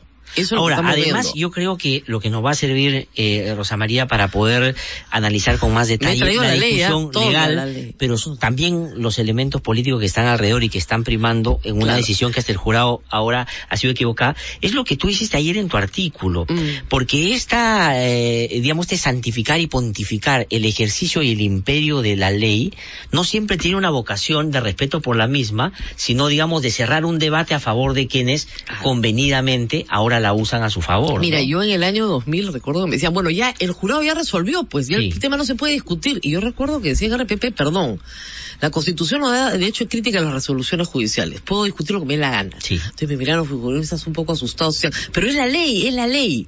Entonces vamos a hablar de la ley, pues. ¿Tanto les gusta es la ley? Es la ley, vamos a hablar de la ley. Este programa se llama No hay derecho. A ver, vamos, com- Vamos eh, comencemos por la ley. por, a ver, ¿qué A cosa ver. es lo que ha pasado? A mis colegas periodistas Una- que no sé, que se han graduado de derechos, Un- oye, un rápido curso acelerado, ¿eh? Sí, todos son abogados todos ahora. Pucha, ahora caracho, Comencemos entonces, Rosa María, con la resolución que saca el jurado especial electoral, no este viernes, sino la semana Ya, antepasada. quise empezar por la anterior. Claro, para poder Ahí- entender la claro, segunda. Ahí se presenta el señor candidato Ajá. y le dice al jurado electoral especial Lima Centro, señor, ¿soy candidato o no soy candidato? Y el jurado electoral Lima Centro tiene que con- contrastar, digamos, los requisitos para ser candidato, que están en la ley y que después los voy a leer, Ujú. ¿ya? con la realidad del señor Guzmán. ¿El señor Guzmán es pro nacimiento? Sí. Sí. ¿Tiene 35 años? Sí. ¿Goza del derecho de sufragio? Sí. ¿Está inscrito en el Registro Nacional de Identidad? Sí. Bueno, entonces sí puede ser candidato. Acuerdo. Y en ese predicamento, y habiendo estas observaciones de que no está inscrita la modificación del estatuto del partido, Mm. ojo, partido que tiene 12 años inscrito, no se está inscribiendo recién. ¿ok? Muy bien. En ese predicamento el jurado le dice, usted sí puede ser candidato. De acuerdo, Tráigame, valor- tráigame, por favor, le pide dos, tres cosas, tráigame el acta donde lo nombran. Acá está el acta. Es decir, entra como a dos eh, elementos de una discusión, que la primera es, ¿cumple o no los requisitos formales Así que la ley es. claramente establece? Dice si Sí cumple. cumple. Pero en relación a la controversia que hay sobre si es que este asunto más administrativo tenía problemas insalvables, le dicen, mira, no, No, son insalvables, subsánalo y tú sigues adelante. Entonces subsana todos por el Perú. porque traen el acta que ya tenían del 20 de enero donde habían subsanado justamente lo que dice el espíritu de la ley. Es decir, señor, lo que nosotros queremos es que haya democracia interna, no que haya sido elegido a dedo el candidato. Y de acuerdo a la documentación presentada por Todos por el Perú, no había nadie más que Julio Guzmán que quisiera ser candidato a la presidencia. Por lo tanto, había sido elegido por unanimidad. Muy bien. Entonces se presentan con esta documentación y dicen, sí señor, hábil. Y luego se abre lo que la ley denomina Ley Orgánica de Elecciones Coleguitas. Ya no es difícil de conseguir. La ponen en Google, sale completita. ¿ya? Ya, Ley Entonces, Orgánica de Elecciones. elecciones, usted, usted se va a los artículos 104 y siguientes y luego viene el periodo de tachas. ¿ya? Y miren, es bien interesante la norma. Dice así. Cada partido político, agrupación independiente o alianza registrada en el Jurado Nacional de Elecciones eh, bueno, solo puede escribir una fórmula eh, de candidatos a la Claro, presidencia de la de acuerdo. República. Eh, perdón, perdón, perdón. Es el siguiente, el 110. De entre los dos días naturales siguientes a la, a la publicación que se refiere al registro anterior, es decir, cuando el jurado electoral especial Le da luz verde para, para, para, Para que para que se inscriba. cualquier ciudadano, Ujú. cualquier persona, usted y yo, cualquiera, ¿no? Inscrito con sus derechos vigentes en el Registro Nacional de Identificación de Estados Unidos, o sea, la Ya. puede formular tacha contra cualquiera de los candidatos fundada solo, ojo, fundada la tacha solo, y repito la subrayo la palabra solo, en la infracción de los artículos 106, 107 y 108. ¿Qué dicen estos anteriores interesante, 106 y ya, 108? bueno. El 106 dice, para ser elegido presidente de la República se necesita ser peruano de nacimiento, tener 35 años de edad, tener tu DNI. No pueden postular el presidente actual. O sea, lo que ya No. certificó en su primera decisión. Es decir, es el primer checklist que tiene que hacer el jurado. Es decir, O sea, si tú no eres peruano de nacimiento o tienes más de 35, si ven eso, dicen, ah, no puedes postular. Ahora, eso po- ya lo pasó. Podría ser que el jurado se le haya ocultado información, De acuerdo, ¿no? que la- Entonces hay una partida de nacimiento en otro país, oculta. Alguien te- que tacha viene y dice, No, el señor ha mentido. Ha es su partida de nacimiento y él tiene 34 o tiene 35. Punto. Exactamente. Se va de la... O es mentira, este señor ha renunciado, no sé, pues a al Banco Central de la Reserva fuera de plazo. De acuerdo. ¿ya? O es este funcionario público en ejercicio. Ujú. Por lo tanto, no ha pedido licencia. ¿Ok? Esas son las causales. Las únicas La que debería haber evaluado la el tacha jurado. es al la candidato, claro. a la persona. El jurado dice, la ley dice, no yo, ¿ah? la ley, que tanto Sí. les gusta mentar ahora porque la ley Sí. dice, solo procede la tacha por estas razones. Solo. Ajá. Y no dice, se abre la interpretación, no, dice el jurado podrá interpretar otras razones. Por eso, la tacha que hay contra Alan García por ser narcointurtador no procede, pues. De acuerdo. ¿ya? Y sin procedente de plano, Sí. ¿no? Y así otras. O no me gusta tal candidato porque hizo tal cosa. De acuerdo, no procede. No procede. Ahora, Ahora, esta de acá es, el señor, este sí, por supuesto, reúne todos los requisitos, pero parece que su partido, no es que no esté inscrito, ¿ah? su partido está plenamente inscrito, Sí. sino que la modificación estatutaria no se aprobó en el registro de relaciones políticas porque el registro sostiene, miren que las causales, ¿ah? Mm. que la convocatoria había tenido 14 días de anticipación y no 15. Sí, pues. Ese- esa es la gravedad del asunto, ¿no? 14 y no 15.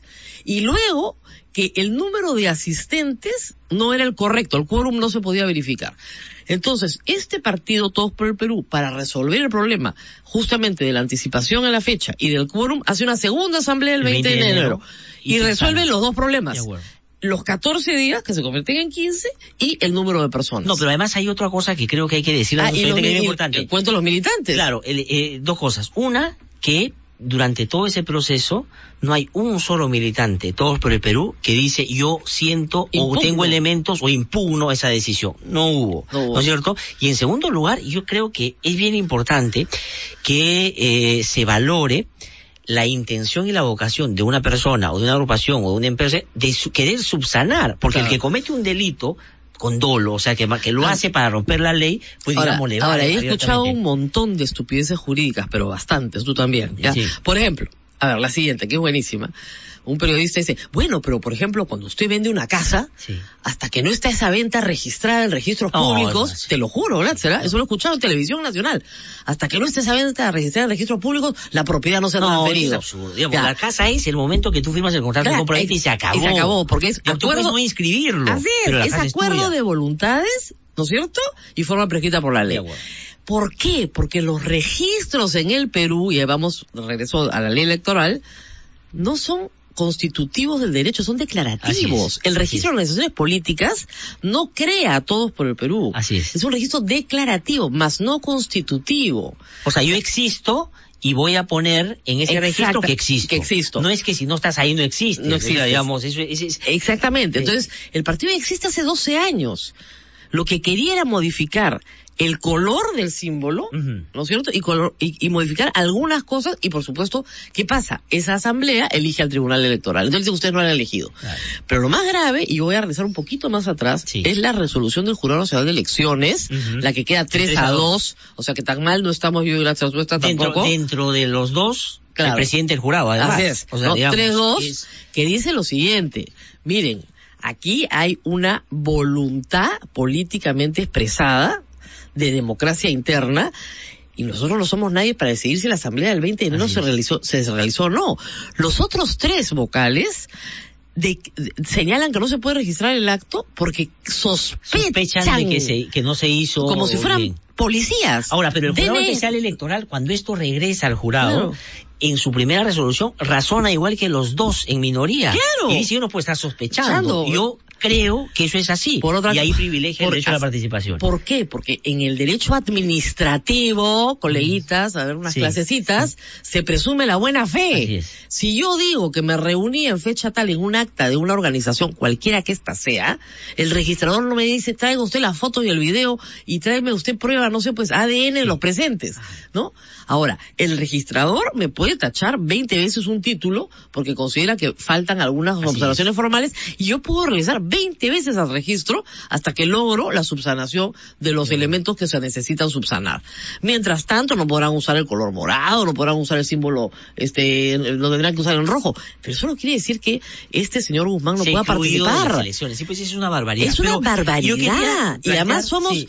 Ahorita creo que tres periodistas en el Perú lo que explicamos esto. Todo el resto Ahora- es como si fuera una especie de comparsa diciendo la ley es la ley, la ley es para todos y la ley tiene que No, cumplirse". además, digamos... Y con los partidos políticos adversarios participando en un proceso de tachas, es una vergüenza. Ya, antes la gente era más elegante, ¿no? Mandaban a uno, a uno, No, ahora a un NN, a un candidatos por lo NN. menos dos y digamos de las Presentes. otras diez, eh, ocho tachas hay por lo menos tres o cuatro que claramente son personas vinculadas a otros partidos que no han querido directamente Pero por, presentar. por lo menos, los partidos claro, antes que eran más elegantitos, pues, ¿no? Se buscaba un NN que Claro, presentara la tacha. digamos, que, que, que sea difícil rastrear, Sí, digamos. claro. Pero ahora, digamos, No, cualquiera lo saca. descaro, nomás, Pero yo ¿no? quería también preguntarte, Rosa María, por otro elemento. Es decir, a ver, el sistema de justicia en general tiene que ser predecible. Es decir, tiene Ah, que decir A para un caso con determinadas características y cuando le toque otro similar decir A también, porque si va a estar cambiando de A a B cada vez que se le ocurre, hay un problema y el que está que es protegido es el, el litigante, el que va. Pero, acá qué ha pasado? El jurado especial electoral dijo A, pasó una semana y dice B. Eso puede pasar, no es que no pueda pasar, pero tiene que haber una cosa que es fundamental y es algo nuevo, una prueba nueva, Nueva, determinante. O de repente, fíjate, pueden pasar, normalmente pasan meses y años y el fundamento cambia. Entonces, la Corte Suprema en sala plena dice, miren, O el Tribunal Constitucional un- claro, dice, sociológicamente esto que Sí. se, pensó, se pensó hace 10 años, pues no funciona así. Ok, pero hay una motivación. Las resoluciones tienen que ser motivadas. Yo creo que Eso sí. es lo que dice la ley, que tanto Sí. le gusta Ahora, decir. pero además Acá ese- motivación ese es un argumento que no ha levantado, por ejemplo, pero también hace una mala defensa de todos por el Perú. Sí, Porque sí, la sí, falta de motivación es un asunto que deberían reclamar acá. Claro, no hay En base a motivación. que- y pongo un ejemplo que el año pasado también aquí abordamos mucho. Recordarán ustedes que en el Consejo Nacional de la Magistratura eligieron a una persona que era impresentable, que tenía Claro. denuncias de acoso, que el señor Quispe Pariona, recordarán ustedes. Entonces, el Consejo de la Magistratura, en un pleno, decidió mantenerlo pese a la crisis y pese a que se Todo. había hecho un montón de informes sobre este Pese caso. a todo. Pese a todo, lo mantuvo. Entre ese día que lo mantuvo y digamos un mes después, no pasó nada nuevo de lo que ya se había dicho. ya. Solo que la gente empezó a protestar y decir que es un escándalo. Y el Consejo de la Magistratura decidió, ahora sí, ya sacarlo. Porque dijo, oye, no. Y le preguntaron al presidente del Consejo por qué. Y dijo, no, es que la presión, la Defensoría del Pueblo, la gente se ha pronunciado, entonces no podemos desatender lo que la gente dice. ¿Qué es Y eso no puede- ese señor está habilitado a pedir que lo reponga por la torpeza que cometieron ellos habiendo tenido la oportunidad de hacerlo al comienzo. Lo mismo pasa acá, se habilita la posibilidad de decir, no está fundamentado Claro. debidamente y por lo tanto... Oye, pues es una vergüenza, discúlpeme, si un fallo cambia en nueve días, o el primero estuvo mal o el segundo está mal, ¿no es cierto? Claro. Ya. Y discúlpeme, eso solamente puede ser razones extralegales. Sí, pues. Yo no sé quién está detrás, ¿no es cierto? Pero solo pueden ser razones extralegales. Caglaste Y- y abogado, ahora- yo también, y entre bomberos no nos pisamos la Y manguera. en el, o y sea, en el caso, favor. Rosa María. Por favor. A ver, ¿cuáles son las vías que pues. están habilitadas ahora? La apelación. Es decir, ahora va a ir, a- hoy día se vence el plazo, va a apelar, no sabemos bajo qué sustento, me imagino algunos de los que aquí hemos conversado. Yo creo que les hemos soplado bastante. Ese el debería ser el fundamental. Pero si la decir, norma dice así, sí. solo pueden ser tachados, solo por los requisitos personales, solo, no dice, y además de los otros, y tal vez, y tal vez otros, no, la respuesta está en el artículo 110, solo, solo, solo. Entonces, si solo puedes tachar porque el tipo no tiene 35 años, o porque no es peruano, o porque ha sido ministro y no ha renunciado, entonces, ¿no? O Ahora, el porque, otro o porque es la esposa del presidente, por Ahora, ejemplo, el otro también. argumento, este, Rosa María, que he escuchado al propio presidente del Jurado Especial Electoral es el siguiente. Pero miren esto, digamos que es realmente irracional, ¿ah? Porque en la primera decisión, como ha dicho Rosa María, el Jurado Especial Electoral dice dos cosas. Por un lado, cumple todos los requisitos de ley, y por otro lado, en la controversia que hay sobre si está inscrito o no está inscrito, la parte administrativa, él le da la razón y dice habilitada está después de subsanar que él participe. O sea, todo estaba ya en regla, ¿de acuerdo? Y después de eso saca esta otra resolución y hay 10 tachas. Nadie presenta nada nuevo. Nada, nadie. nada. nadie. 10 tachas, todas las Pero, acogen. Claro, todas las acogen. Todas. ¿Y cuál es el razonamiento del jurado ahora? Ah, es que ellos han dicho que están siendo discriminados porque todos hay que medirlos con la misma vara y como el otro no cumplió esto, entonces ahora le doy la razón. Pero ¿cómo puede no cumplir lo otro si tú ya decidiste que estaba es- subsanado? Claro, y que tiene 35 años y que espera el nacimiento. Y que el otro lo subsanó, porque si no, cuando te presentó su documento le ha dicho, mira, sabes que esto no resuelve el asunto, Chao. y de, chao. Pero no, al contrario, lo habilitó. No, además, Eso- no, es, yo- eh, es un argumento más tarado todavía. Este, Ah. este, agárrense. ¿ah? Como todos pero el Perú le pidió un recurso de reconsideración al Jurado Nacional de Elecciones y ese recurso sale después de que se presentan las Eso tachas. es increíble. ¿ya? La 114 Ah, famosa. ah, entonces, no, no sabíamos, pues. Nosotros, el Jurado Electoral Especial, no leímos la resolución del Jurado Nacional de Elecciones. Y después nos hemos enterado. Y hemos tenido que incorporar obligatoriamente. Eso Hemos- es una vergüenza. Ya, no puede ya, pues ya. No, Ese eso pa- es- cachetadas a la gente. No, pero eso, pues, pues ¿no? yo te digo, yo, Ya. yo coincido Nos hemos contigo. enterado recién ahora de que en la reconsideración, que no había sido publicada, les dijeron que no. Sí. Oye, la resolución, la primera del jurado, era bien clara, era 3-2, se ha publicado en todos los medios del Perú. O sea, hubiera sido sordo y mudo. Sí. No, no, y después en ese mismo argumento ha dicho que la culpa la tiene la propia agrupación de todos por el Perú por pedir reconsideración y esa reconsideración el jurado vuelve a mencionar el tema y ahí lo liquida y por eso el jurado especial electoral no tiene otra que asumir. Eso, digamos, es una barbaridad. Ya, ya, da pena, pero en fin. Pero no es legal, pues yo creo que no, no, es legal, no es ese legal. es el problema. No es legal. no es legal. Entonces, Ahora, vamos al tema mediático. y, y político. Y ¿no político? ¿no es cierto? Ya. Bueno, suelta- salió explicado lo legal, digamos Lo legal, que no hay nada legal. ya, Ahora no. vamos, ¿qué, qué lo explica políticamente, Mira, Rosa María? Yo, yo el día sábado, sábado sí o viernes, no, sábado. Tuviste todos los medios de la concentración, Ujú. tenían la misma portada. Eran Guzmán y Acuña juntos. Son lo mismo, son lo mismo, son lo mismo. Sacan la resolución a la misma hora, el mismo día. Uno es por una exclusión tipificada claramente en la ley. La ley nueva, reformada a partir del 17 de enero de este sí. año, dice claramente que un candidato no puede repartir plata porque será excluido del proceso.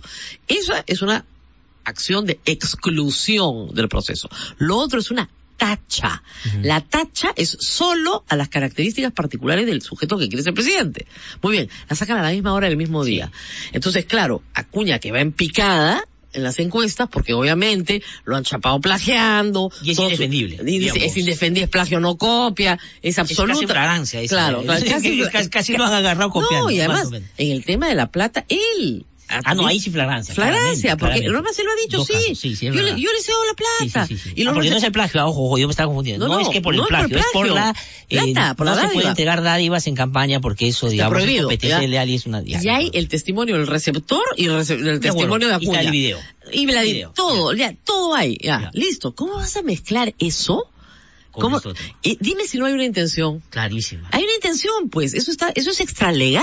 Pero de doble vía, por un lado, mezclar dos casos que son distintos, totalmente distintos, y por otro lado, creo yo, no sé si tú opinas lo mismo, el jurado hace eso para después decir que no se casa con nadie y que no es contra Guzmán, sino es contra todos los que han Contra cometido una irregularidad. Todos, contra todos, una cosa Ya, claro, por eso tacha la lista no sé dónde de otro partido. Bueno, en si es contra todos, creo que a Arequipa, Kenji lo tienen que revisar, ¿no? Porque me- a mí me siguen llegando fotos de Kenji, este, ahora me dicen que no es de la fecha, que son anteriores al 17 de enero. Bueno, pero lo que publicó Puede ser. Caretas la semana pasada, Ah. cuando en un meeting de Keiko Fujimori, un joven, parece que músico, rapero, no sé yo, está recibiendo un sobrecito. Que era un premio por un concurso musical. Exactamente. Bueno, pues Entonces, que, ya, pero que uno- reglamento, pues el jurado, para que nos diga qué cosa es válida y qué cosa no lo es. Pero bueno. Ya, entonces, ¿tú crees vaya- que esa coincidencia? No es, no, es una O coincidencia. sea, mira, hay un grupo de gente en el poder, Ujú.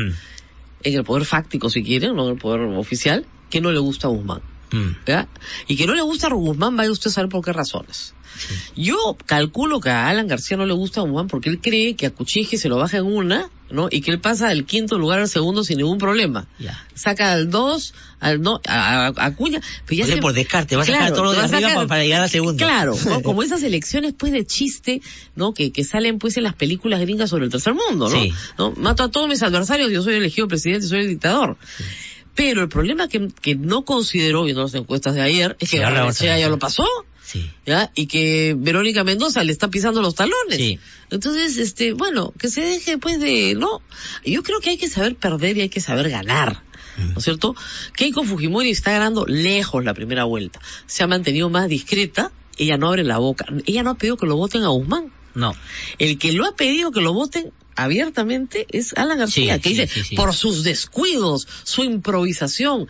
Que es Mira, irresponsable achacarle a los opositores Mira, que... lo mismo hacían con Andrade en el año 2000. Era igualito, era la misma técnica de Montesino. Partido improvisado, los improvisados. No, y tú has puesto un dato que es bien interesante, además que se refleja en esta elección. Es decir, Todos por el Perú y otras agrupaciones, pero pongamos en Todos por el Perú, que es lo que está en controversia, tienen pues problemas en distintas regiones con sus listas. Así es. En la época de Fujimori y Montesinos, si tú lo citas bien en tu artículo, entonces pasaba un problema Coronguito en- bajo, en, en, ya. Andahuaylas, entonces amplificaban Ya. eso de tal manera de decir, ya ven, ahí está la improvisación. está. Es el desorden. Lo que no quiere decir que efectivamente hay nivel de improvisación, pero la pregunta es, si hay nivel de improvisación, si hay niveles de improvisación, eso tiene que tener consecuencia sacar a una persona de un proceso electoral Que va o que habilitar va- toda la posibilidad para que Además, sus años yo te digo una cosa.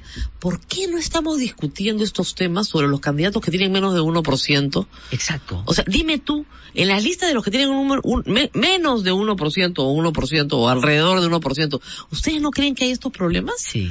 Por supuesto que los hay. Bueno, porque que- en el Perú no hay partidos políticos. Exactamente, lo no que decía, hay. lo que decía Daniel Mora hace un ratito, cuando Guzmán tenía 1% menos, nadie se preocupaba de su inscripción, si Claro, estaba pues. bien o no está. Empiezan a preocuparse. Y lo otro es, esta autoengaño de creer que los partidos existen porque tienen un papel inscrito en el jurado Así es. realmente patético porque lo que necesitamos son partidos Porque vitales fíjese, que existan, Ahora, ¿no? Fíjense el problema que tiene este partido Todos por el Perú. Tiene 12 años en el registro, ha participado en dos procesos electorales y sin embargo no puede, no tiene capacidad de movilización porque Mm. no es un partido de masas. Sí, pues. Ni siquiera es un partido de cuadros, recién está formando sus cuadros. Tiene algunos buenos cuadros, nada más. ¿Ya? Y así pasa con los otros 17. Claro. ¿ya? O sea, el problema del Perú en cuanto a la política es que tenemos una crisis de representación. Porque si uno evaluara de, de- una manera más, si quieres, fría, Rosa María, diríamos, a ver, ¿cuáles de lo- todos, ah, no solo los chiquitos, sino todos, son partidos que puedan preciarse de tener lo que básicamente debe tener un partido? Que es, ¿no? Estructura, Una- organización, una estructura, ideario. organización, un ideario y una vida partidaria más o menos cotidiana, Claro. ¿no es cierto? Porque los partidos no se arman cada cinco años. Claro, ninguno. Diríamos que ninguno. ¿No? Hoy por hoy ninguno. Ninguno. Ninguno. O sea, Keiko Fujimori trató- ha tratado en los últimos cinco años de romper pues la maldición de su padre que armaba, que justamente él no creía en los partidos, Así armaba es. una coalición para cada elección. Para cada elección, ¿no? Luego, este, tú dirás el APRA, pues 80 años. Sí, el APRA y el PPC tienen ese resto. y, y si tú, y si tú quieres, sí tienen cuadros, sí tienen algunas formaciones, pero la vida partidaria no existe, porque tiene que existir en los locales. No, pero además en el caso ¿Ya? del APRA, digamos claramente, se ha subordinado todo Alan. a, la- a Alan García. Alan García. Es decir, ya no es el APRA, sino el partido de Alan, digamos, Claro. o la defensa de Sí, Alan. Es el caudillo. o- Es el- Es Exactamente. el caudillo y un grupo de seguidores de un caudillo que está muy bien. Pero eso no es lo que es el APRA. Y finalmente el PPC, que tú podrías decir ya, el Partido de los Abogados, como decían, ¿no? Sí, claro, de los claro. estudios, de los Sí. estudios de abogados. Pero está en serísimos problemas. Mira lo que tenía antes de aliarse con el APRA, se estaban agarrando a patadas, se habían descalificado, habían de, eh, el tribunal electoral había sido eh, descalificado, denuncia de dictador, etcétera. Sinvergüenza. Sinvergüenza. Ahora, Sinvergüenza, y eso, por ejemplo, se subsanó porque para hacer una alianza tiene que estar saneado todo no, tu partido. no dijeron cuerda separada, ¿qué tal? No, pues, o sea, digamos, eso no es- puede tiene ser. que tener una personalidad Ahora, ¿tú crees que García es el principal motor de toda esta maquinaria Yo detrás? creo que desde que él comienza a gritarle a Guzmán, el candidato de Nadine, ni siquiera de Ollantumala, pobre, ¿no? ¿Te imaginas la, la No, desvaloración eso, es, con- presidente? eso ¿no? es a propósito, A ¿no propósito, Como para desvalorar. interesas, Tú ¿no ni eres. O sea, no, no existes. No existes, ¿no? Y esta es una obsesión que él tiene contra esta mujer hace muchos años. Entonces, eh, él empieza a gritar esto. Por supuesto, ya se lo había gritado a Acuña en diciembre, ¿ah? Sí. Pero claro, yo... Bueno, la candidatura de Carlín, no sé si que- día, es espectacular. ¿ah? ¿Qué dice? ¿PPK va a ser la- el nuevo? No, No, no, no, ¿A quién no, le toca? no. Barnechea es el candidato de no, eh, digamos, hace un resumen de, de Ah, lo ya. que ha sido. Dice, A ahí están, en la competencia están Alan García corriendo detrás de Kuczynski, de Acuña y de Guzmán, Ya. gritando, está clarísimo, PPK es el candidato de Nadine. No, no, el candidato de Nadine es Acuña. Tampoco, el verdadero candidato de Nadine es Guzmán. ¿Y, y cuándo lo dice? Cuando cada uno de los aludidos está pues en las encuestas arriba. ¿no Arriba, cierto? claro. Y lo que quiere buscar es calificar al candidato. Claro, lo que pasa es que él, digamos, dedica tres años de su vida política a destruir al que él suponía iba a ser su enemiga política. Y resulta que su enemiga política desaparece de escena. Sí. Entonces ya no tiene esa chapa, ¿quién se la pone? Se la tiene que poner a alguien. No ha invertido tanto capital en algo para que después no funcione, ¿no es cierto? En las elecciones. Entonces, Glatzer está, este, el amigo de Nadine. Sí, ya Yo soy la íntima de Nadine, como dice sí, Mauricio sí, Mulder. Entonces, como le dije a Mauricio la semana pasada, Ahora, y- más pata soy tuyo que de Nadine. acuerdo, y acá Pero- estuvo Mauricio Mulder el viernes y yo le decía, le decía, eh, ¿qué te- por qué te ¿de dónde pasa? saca que es el candidato? Dice, bueno, ya ahí como que de alguna manera atemperó su, su rollo diciendo, bueno, a ver, pero no me vas a decir que el gobierno no quisiera que uno de ellos, puede querer, pero otra cosa es que el él gobierno, sea el candidato. Además, el gobierno pues O sea, es mucha gente. sí, pues. ¿Quién es el gobierno? El presidente, la primera dama, el primer ministro, el señor Aguataz, Urresti, este, Urresti, que está eh, desesperado, claro, está este, buscando ¿quién la manera cómo salir, ahora dice, bueno, que me diga soy el candidato del partido de gobierno. Claro, ya está buscando su salida también. Pero entonces García no le funcionó la estrategia que había preparado no le para una contienda con... nada al Ya. pobre, oye, qué, qué barbaridad. Ahora, pero con este rollo, porque yo sí creo que él tiene un alto nivel de participación en todo lo que está pasando, ¿para quién está jugando? Para él no es, ¿no es cierto? Mira, yo creo que era para él, pero se Ya, está dando claro. cuenta porque tiene que llegar un momento en que hace sus matemáticas que, que, que para él no es, pues, ¿no? Sí. Y yo sí escuché lo que decías con Daniel Mora y sí me parece factible. Mira, el APRA y el Fujimorismo durante el gobierno de Alan García tuvieron un pacto de facto, le decían así, el Sí, pacto sí, de facto. sí, sí, sí, sí. O sea, no había un pacto formal, pero votaban juntos en todo. Verdad. Y yo creo que Alan García incluso llegó a ofrecerle Keiko Fujimori el indulto de su padre al final del régimen. La Y le mintió. La tonteó y la toreó riquísimo. Cinco años. ¿no? Y al final, claro, pero le mejoraban las condiciones, Sí, sí, sí, le hacían la, la, ¿no? La dieron un poquito más grande, la pantalla plana, ¿no? Entraban ma- más visitas. Entonces lo tenían muy bien, entonces la, la fueron meciendo y al final eso lo ha contratado Ollantumala. Ollantumala lo ha, dicho que eh, Alan García le ofreció que lo indultaran los dos. Sí, sí, sí. Ya, no te pases, pues no, porque quería, O sea, no quería cargar con tuvo ni a Keiko y a todo el Fujimorismo cinco años, años, digamos, con el engaño con de... el cuento de yo ya, ya lo saco. Y al final le Eh, dijo, a ver... A ver, ¿no? Entonces, el tema es que, O sea, ¿no sería raro, dices tú, que la alianza se vuelva a dar? no, que, que haya un pacto de facto de nuevo. Es De decir, acuerdo. Que llegue al poder Keiko y, y Alan quiere ser presidente el 2021 y le diga, perfecto, no hay ningún problema.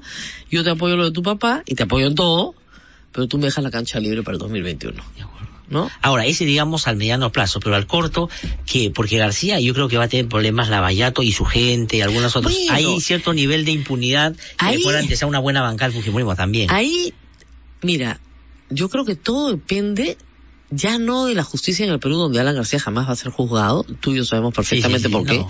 ¿ya? Como dice Sino- Erroris, este, juegue local siempre. en cuando juega local, juega, juega local. Por eso es que estaba aterrorizado con la megacomisión.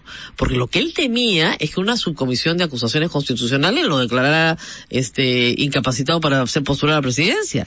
Porque ahí no jugaba local, pues, en el Así es, Parlamento. así es, así es. Pero lo que hizo fue destruir, ¿no es cierto?, al partido de gobierno de tal forma que jamás alcanzara No, una y mayoría. de, de- y, y, digamos cerrar toda posibilidad De de, que se investigación discuta. a través de cosas que él había dicho que nunca haría, como presentar pues amparos, evitar- presentó todo. todo lo que dijo que no iba a no hacer. solamente eso, consiguió una especie de que les puedo, como en, castel- en inglés se llama waiver de, de Edmundo Peláez, que dijo, perdón, perdón, ya le presenté toda mi plata, él ya la revisó y dice que estoy limpio. Sí, sí, sí. Ah, José Antonio. Peláez, José Antonio. José Antonio, el mundo hermano del- que estuvo en el eh, consejo, es que también, este, digamos, También. muy amigo de la García. Claro, entonces, sí, el fiscal de la nación es tu íntimo amigo, ¿no? Este, y te hace una revisión y te, no, y además salió así, ¿te acuerdas? Hemos encontrado dos cuentas en París. 20 mil Con dólares. 20 mil, eran las cuentas pues que tenía de cuando él vivía ahí, y salió y lo explicó, entonces quedó como un héroe, no tengo nada, soy pobre, pobre, No, pobre. y- y viví, y en el viví, viví en París durante 10 años, mis hijos fueron a los mejores Ahora, liceos de la- Francia. y la, controversia gratis, que ¿no? hubo entre el Poder Judicial y el Congreso por la investigación que le hacían a García la Mega y, y el amparo que presentó García, terminó, terminó dando vueltas, un juez Claro, se iba a otro, y al final eso. consiguió un juez Claro. muy vinculado a APRA, que era el Claro, dirimente de la causa, claro. para darle la razón Pero a muy parecido a esto, o sea, Sí. enredando al público con argumentaciones jurídicas y lógicas. Yo me he peleado con todos los abogados de, Sí, Alan, sí. de Alan García, ya, pero enredando al público, al, al punto de decir sí, pues no, de repente, no, no se le No, puede no, no se queda dudando, decir de oye, sí, repente, no hay será, ¿no? Porque argumentaba de, este, Rosa María, tenemos que ir a una pausa Vamos que a la pausa, ya, porque- pero tenemos que regresar porque sobre Alan García síguenos todavía, ¿por qué? Porque ahí ganas tú- de tú de viste- no, lo que pasa es que tú viste ayer, no sé si llegaste a ver lo del señor Torrado. Bueno, es un escándalo. No, no, pero yo, pero yo creo que ahí también García ha dicho, ¿quién es de los que hay el que menos se puede defender? Claro. Y ha salido una condición bien Ahora, difícil. y, lo pro- y el ¿no? problema, el problema de la familia Torrado es que no pueden denunciar a Alan García por difamación hasta el 28 de julio. Porque Alan García tiene Tiene- beneficios. todavía tiene los cinco años. Claro, lo- el público esto no lo sabe. Sí, pues. Alan García tiene hasta el 28 de Y nadie de este año levantar, ¿no? un beneficio ante juicio. O sea, no tendrías que levantarle la inmunidad en el Congreso para poder siquiera llevarlo a un proceso de Sí, pues. difamación. Ahora, felizmente, la difamación tiene un plazo de prescripción de cuatro años Sí, y medio. sí, o sea, digamos, puede, puede agarrar, o, sea, digamos, lo puede hacer después si no de julio. llega a ser presidente, con la gracia de Dios, en agosto la familia Torrado lo puede llevar a un Y tribunal creo que García puede perder. y ¿ah? puede perder, porque lo que ha Va- dicho es una barbaridad. Sí, vamos a una pausa y regresamos a conversar con Rosa María Palacios. ¿sí?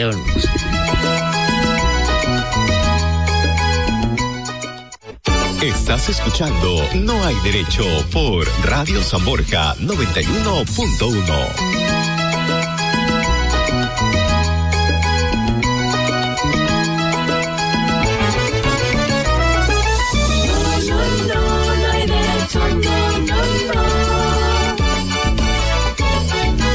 8 y 46 minutos de la mañana, estamos de vuelta. ¿Qué estoy viendo ahí? Está tocando flauta en... Está tocando PPK flauta en un canal de la competencia. Sí, sí, ese. sí, sí, sí, Pues sí. se le acabaron los argumentos. Ahora son- Ahora PPK. ¿Qué le pasa Qué mala gente somos. Ahora, aunque su campaña ha mejorado un poquito, ¿has visto la- las nuevas, eh, los paneles que está poniendo en la campaña? Eso, eso un poquito tarde, pero... Un poquito Pero tarde, ya no, ¿no? pues es, es, es lo que en el fútbol se llama un poco esto de, tú has visto la gente que es buena jugando todo, pero le dicen los pechos fríos, o sea, digamos Ya. que no, no genera ninguna sensación, Claro. puede meter el gol de la historia, pero Claro, digamos reacciona como si Claro, eh, eh, se cae, se- es decir, eh, pero en fin, sigamos con lo que estábamos conversando, estábamos hablando sobre lo García. Entonces García tiene una lógica que nadie sabe para quién trabaja, porque finalmente Así es, pensaba la que era política. para él. Es un House of Cards cualquiera. Exacto, es una serie la serie de ¿no? Netflix. Sí. Muy buena. Muy buena. Eh, entonces, tú que, eh, vamos revisando un poco las encuestas también. De verdad que ya no, cuando hay un tema tan de fondo como el que hemos comentado, que digamos, Enturbia le pone, todo. enturbia todo y le pone un manto de sospecha, ya digamos las subidas o bajadas pueden ser referenciales, pero ya no entusiasman tanto como a estas alturas en cualquier proceso, ¿no? Claro. Porque claro, lo otro es lo Además, fundamental. mira, hay una gran, eh, ¿cómo te explico? De, o sea, hay, hay- según esta encuesta hay 16% que gente votaría por Guzmán. Sí. ¿No es cierto? Suponte que sea más o menos 2%, puede ser 14, podría ser 18, en fin, en ese rango, ¿no? Entonces, esa gente ya le están preguntando, ¿y usted por quién votaría si no fuera Guzmán? Sí, sí, sí, Ya. Y ni siquiera han sacado Guzmán. Entonces, entonces, tú dices, oiga, un momentito, todavía no lo han sacado, vamos a ver. Pero sí dijo el general Mora una cosa que es verdad. Miren, todos los que están subiendo son gente nueva en la política. No nueva, novísima, porque, o sea, Verónica Mendoza ha sido congresista, Alfredo Barnechea ha sido congresista también, candidato a la, alcaldía de Lima en los 80 por el APRA, este, el mismo Guzmán ha sido funcionario público, o sea, no son gente ajena al Estado, si quieres, ¿ya?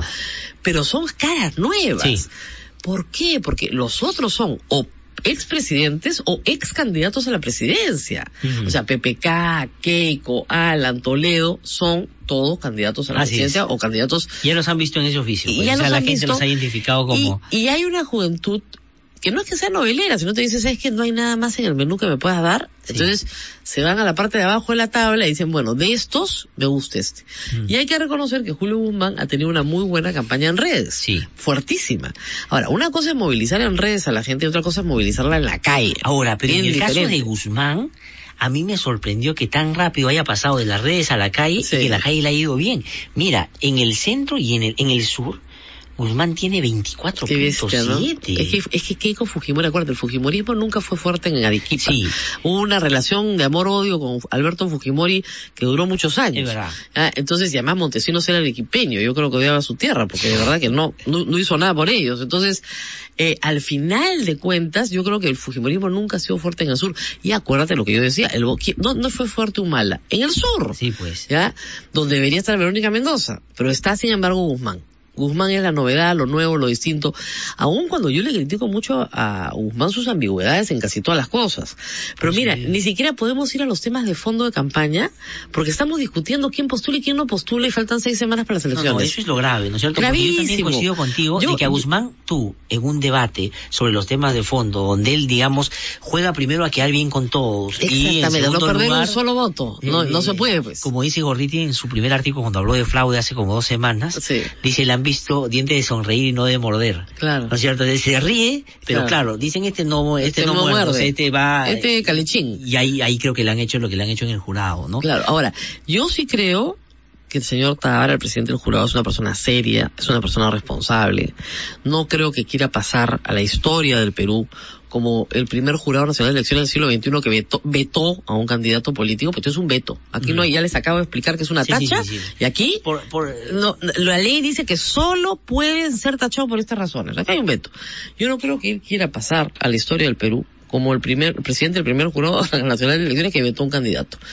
Le basta convencer a uno de los otros tres, porque él estaba en contra, ¿no es cierto?, de que se utilice el artículo 110 de la ley orgánica de elecciones esa es la mejor salida. y, y que digan, fíjense, literal, ahí sí literal. la tacha solo, dice la norma, se interpone por esta razón. Por lo tanto, no habiendo tal razón, no asiste el derecho al tachador y el señor está habilitado. No, y de acuerdo, y ahí sí es el imperio de la ley, ya literalmente. ya les soplé hasta la resolución, ¿ya? Sí, pues. Porque estos de Guzmán son bien también, ¿no? Sí, ¿no? sí, muy No, enrevesados sus Muy enrevesados. Tú tienes que decir acá, dicen, solo se puede tachar. La tacha es al candidato, no al partido. El tema del partido ya se resolvió, ya está resuelto. Ahora, porque ellos tienen la ventaja, Rosa María, digo lo de todo por el Perú, de tener argumentos para lo legal, Claro. que tú has claramente mencionado, y para lo político. Claro. Pero no puedes levantar solo lo político, siendo verdad muchas de las cosas que están Claro. diciendo, y defenderte mal en lo legal. Porque ahí es donde te van a encontrar la... Y eh, porque, ¿cómo les explico? Si hay alguien que tiene abogados es el APRA. Sí. ¿No? Y además bastantes en el Poder Judicial. No, ejerciendo de jueces.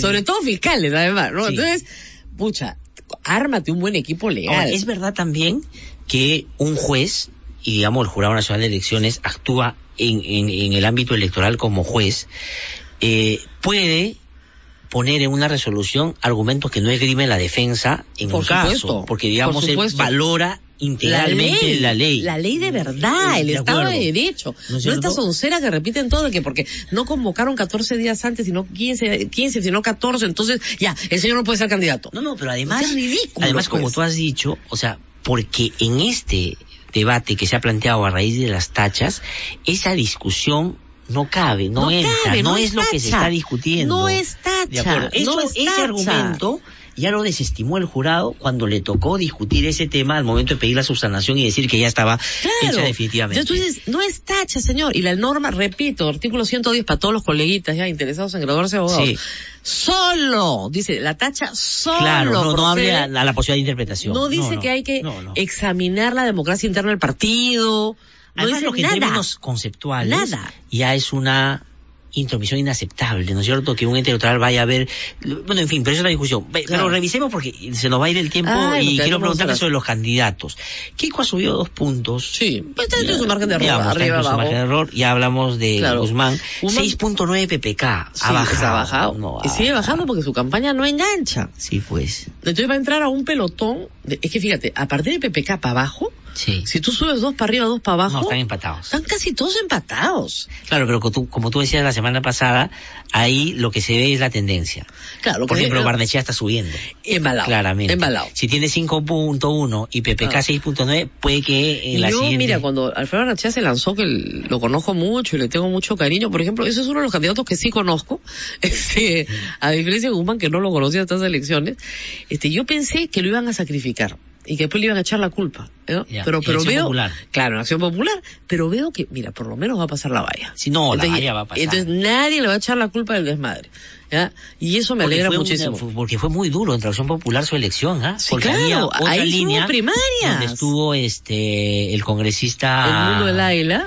Claro. Claro. Entonces, que es el presidente del partido, en fin. No, había- Mesías Guevara también. Mesías Guevara. eh, el presidente del partido, y quería, estaba postulando como precandidato, y había como, la discusión era, o los axiopopulistas de toda la vida, O alguien o alguien invitado como... Pero no es invitado, tú sabes que está inscrito desde No, no, yo 2013. sé, pero, pero digamos, Ya, en términos de pero, lo que eh, claro, pero hace 20 años. 20, 30, 40, ha ¿no? recién, ¿no? Entonces, sí, ese será un, un caso interesante, igual que el de Verónica Mendoza. Mira, esos dos casos son de primarias bien fuertes, ¿ah? Sí. bien peleadas.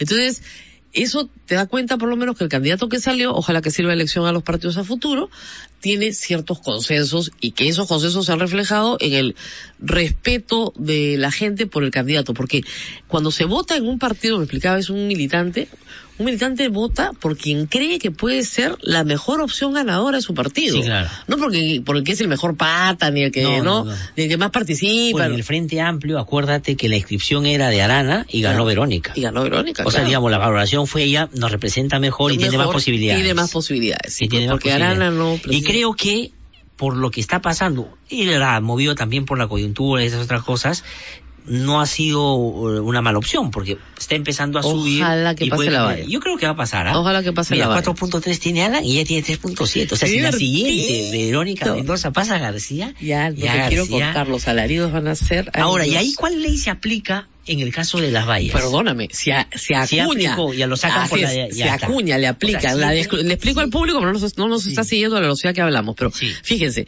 la ley que se aplica desde el 17 de enero de- en el Perú es la que permite que Acuña se vaya, ¿ok? Sí. Y lo expulsen.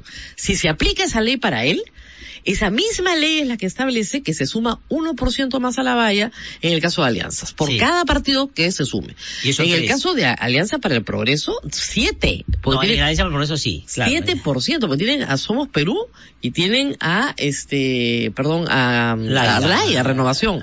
Y luego Restauración Nacional. Restauración Nacional. Y luego tienes El APRA. al APRA, que son Son seis. No, solamente es, PPC y ellos, más. No, vamos Perú, de Sotomayor de la Claro, es Qué buena 7%. noticia me da. O sea, 7%, por eso no es 6, porque 6 todavía podría pasar. Me. Pero 7, Notición. 7% Me había es lo que olvidado. que... Me había olvidado por completo. No, ahí está, Siete tremendos carteles que hay camino al aeropuerto. la- me eh, ahogo, querido sí. público, me ahogo, me ahogo. 7%. No, por eso. Claro, por eso es Ahora, que- escúchenme, ojo, ojo, amigos.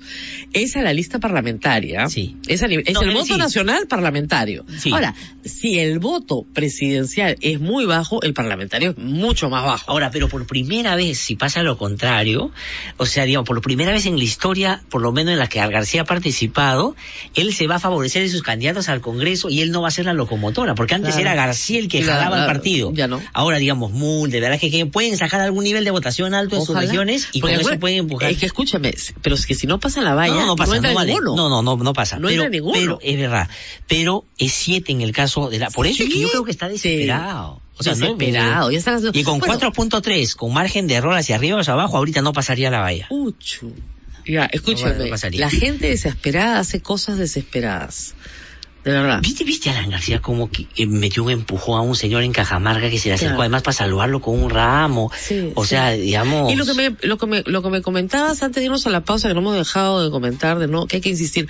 Alan García sigue haciendo cosas que son muy prepotentes. Él no puede atacar a una persona que está enferma, ¿no es cierto? Porque, porque sabe que no puede defenderse. ¿ya? Y amparándose en el beneficio del antejuicio constitucional que lo tiene vigente hasta el 28 de julio. Y, y como él juega en cancha, en el Poder Judicial, entonces cree que pasa lo que da la gana. Ese tipo de actitudes irritan a la población. No va a conseguir un voto portándose así.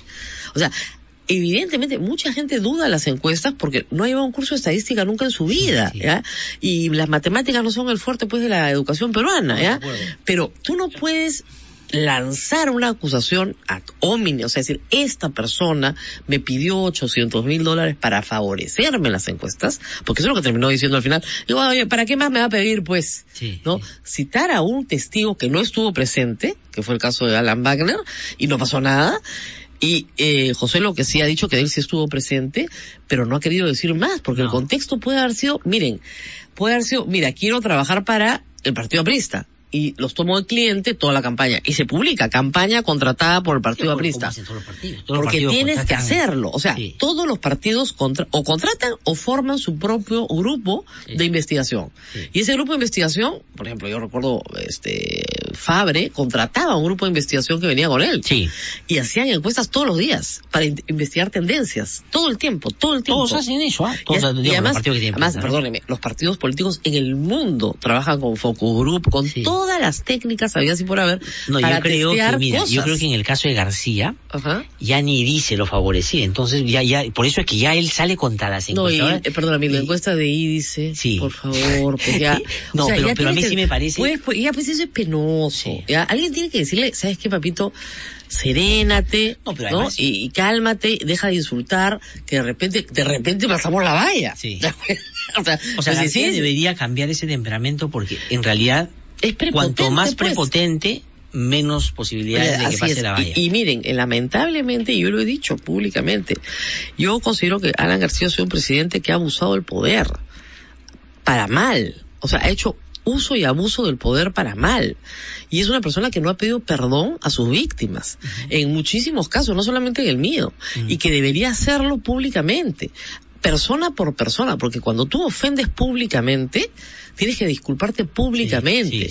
Y al señor Torrado, al señor García le debe una disculpa pública. Tiene que salir a disculparse después de lo que ha pasado. Ahora, pero cuanto más se conozca ese caso y cómo es, como tú has dicho también, la gente identifica al abusivo, ¿no es cierto? Exactamente. Y, y- y la gente no va con el abusivo. O Alguien sea, eso, digamos, eh, se puede Tantos claramente años en ver. política y no sabes no, eso. es que yo creo que él lo sabía, pero ya no sabe qué hacer y, Por eso y digo, está- personas está desesperadas hacen cosas desesperadas. Como Lourdes Flores, por ejemplo. Verdad. Eh, Estaba desesperada porque pensó que el PPC perdía la inscripción, se fue con el APRA. Ahora, ¿te imaginas si no pasan la valla? Lo que va a pasar APRA y con Lourdes dentro del PPC, Ah, no. porque ella fue una de las que impulsó la alianza. Crucifixión. La. Bueno, pero perdón, Raúl Castro es el presidente del partido, o sea que se van los dos. Sí, sí, sí, sí, no, sí, o sea, verdad, se van los es dos. verdad, O verdad. sea, eso sí, ahí sí viene una renovación, que es lo que espera la gente más joven del PPC, la que no ha querido participar en entra- esto. regresan a la cancha los que se fueron, Los que se por fueron. una cuestión, creo yo, de honorabilidad. Porque como ha dicho Marisol Pérez Tello, el propio Alberto Bengolea y algunos otros, yo no voy a hacer campaña por Alan García. Claro, pues, o sea, claramente. perdóname, pues. o sea, ya, la candidata de los ricos. Sí. ¿No? Como, el, con- con el candidato de los narcos. Sí. Ay, qué No, eso pues este... Mira, a mí, a mí- a mí- sí, a mí me ahora odian no por eso, yo en sé. Su, en, su, en, su, en la lista de sus aprecios, Mira. ahora vas a estar en... Ahora, te digo una cosa. Me sacó de la televisión, me sacó de la radio. Yo supuestamente no debería existir en esta campaña. Solo tengo un blog, una columna en La República, ahora tu amable invitación, y luego, y mañana la Sociedad de, de Medios de Comunicación Dominicos Sí. también me, me ha invitado. Sí, bacán, me parece Ya, me- este, voy a este, romper el AM. Ya, está bien, Martes, miércoles y jueves. Pero no tengo nada fuerte, ¿te das cuenta? Mm. Como una modestísima periodista que no tiene ningún medio de comunicación le puede poner una chapa a un candidato presidencial como Alan García. Bueno, porque digamos, yo creo a ver, que... pues, explícame. Porque eh, no, no se la puse yo, se la ha puesto el pueblo. Sí, sí, sí. O sea, la gente está espantada con el tema Ahora, de la pero claro, pero el asunto es que y esto es lo que creo que García no va a procesar y, y- y lo vuelve realmente, eh, lo, lo convierte en lo que estamos viendo ahora, es que eso es lo que lo está jalando en las encuestas. Es decir, la gente claramente dice, yo no voto por alguien que Por alguien en este nivel de inseguridad, por alguien que conmutó las penas a 5.000 delincuentes, que era un tercio de las resoluciones del Poder Judicial, o sea, se tiró un tercio de la sentencia, Como alguien dijo el otro día, pues tengo que terminar Rosa María, dice Alan García sabe hacer dos cosas, insultar e indultar. Esas son las dos cosas que hace bien. Esos dos verbos los conjuga bien. Rosa María, te agradezco indulto. muchísimo, como siempre por haber venido. El lunes Nos encontramos aquí el lunes. De todas maneras, de, todas maneras. Muchísimas gracias, ¿ah? Y que te vaya muy bien. Cómprense su ley, cómprense su ley electoral, eh, su ley orgánica de elecciones, coleguitas. ¿ah? Bien fácil, ¿ah? Artículo 110. Está bien. Solo, solo, solo, nada más. Hasta el día de mañana de 7 a 9 conmigo aquí en Radio. San Borja Noticias presenta el avance informativo de esta hora.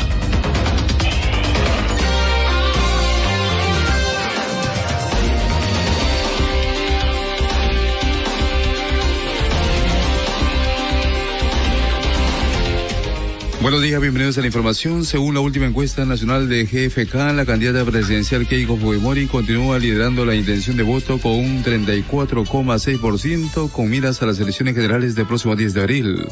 Le sigue en segundo lugar Julio Guzmán que obtiene 16,6%, mientras que Pedro Pablo Kuczynski ocupó el tercer lugar con 6,9%. Le sigue en el cuarto lugar Alfredo Barnechea con 5,1%.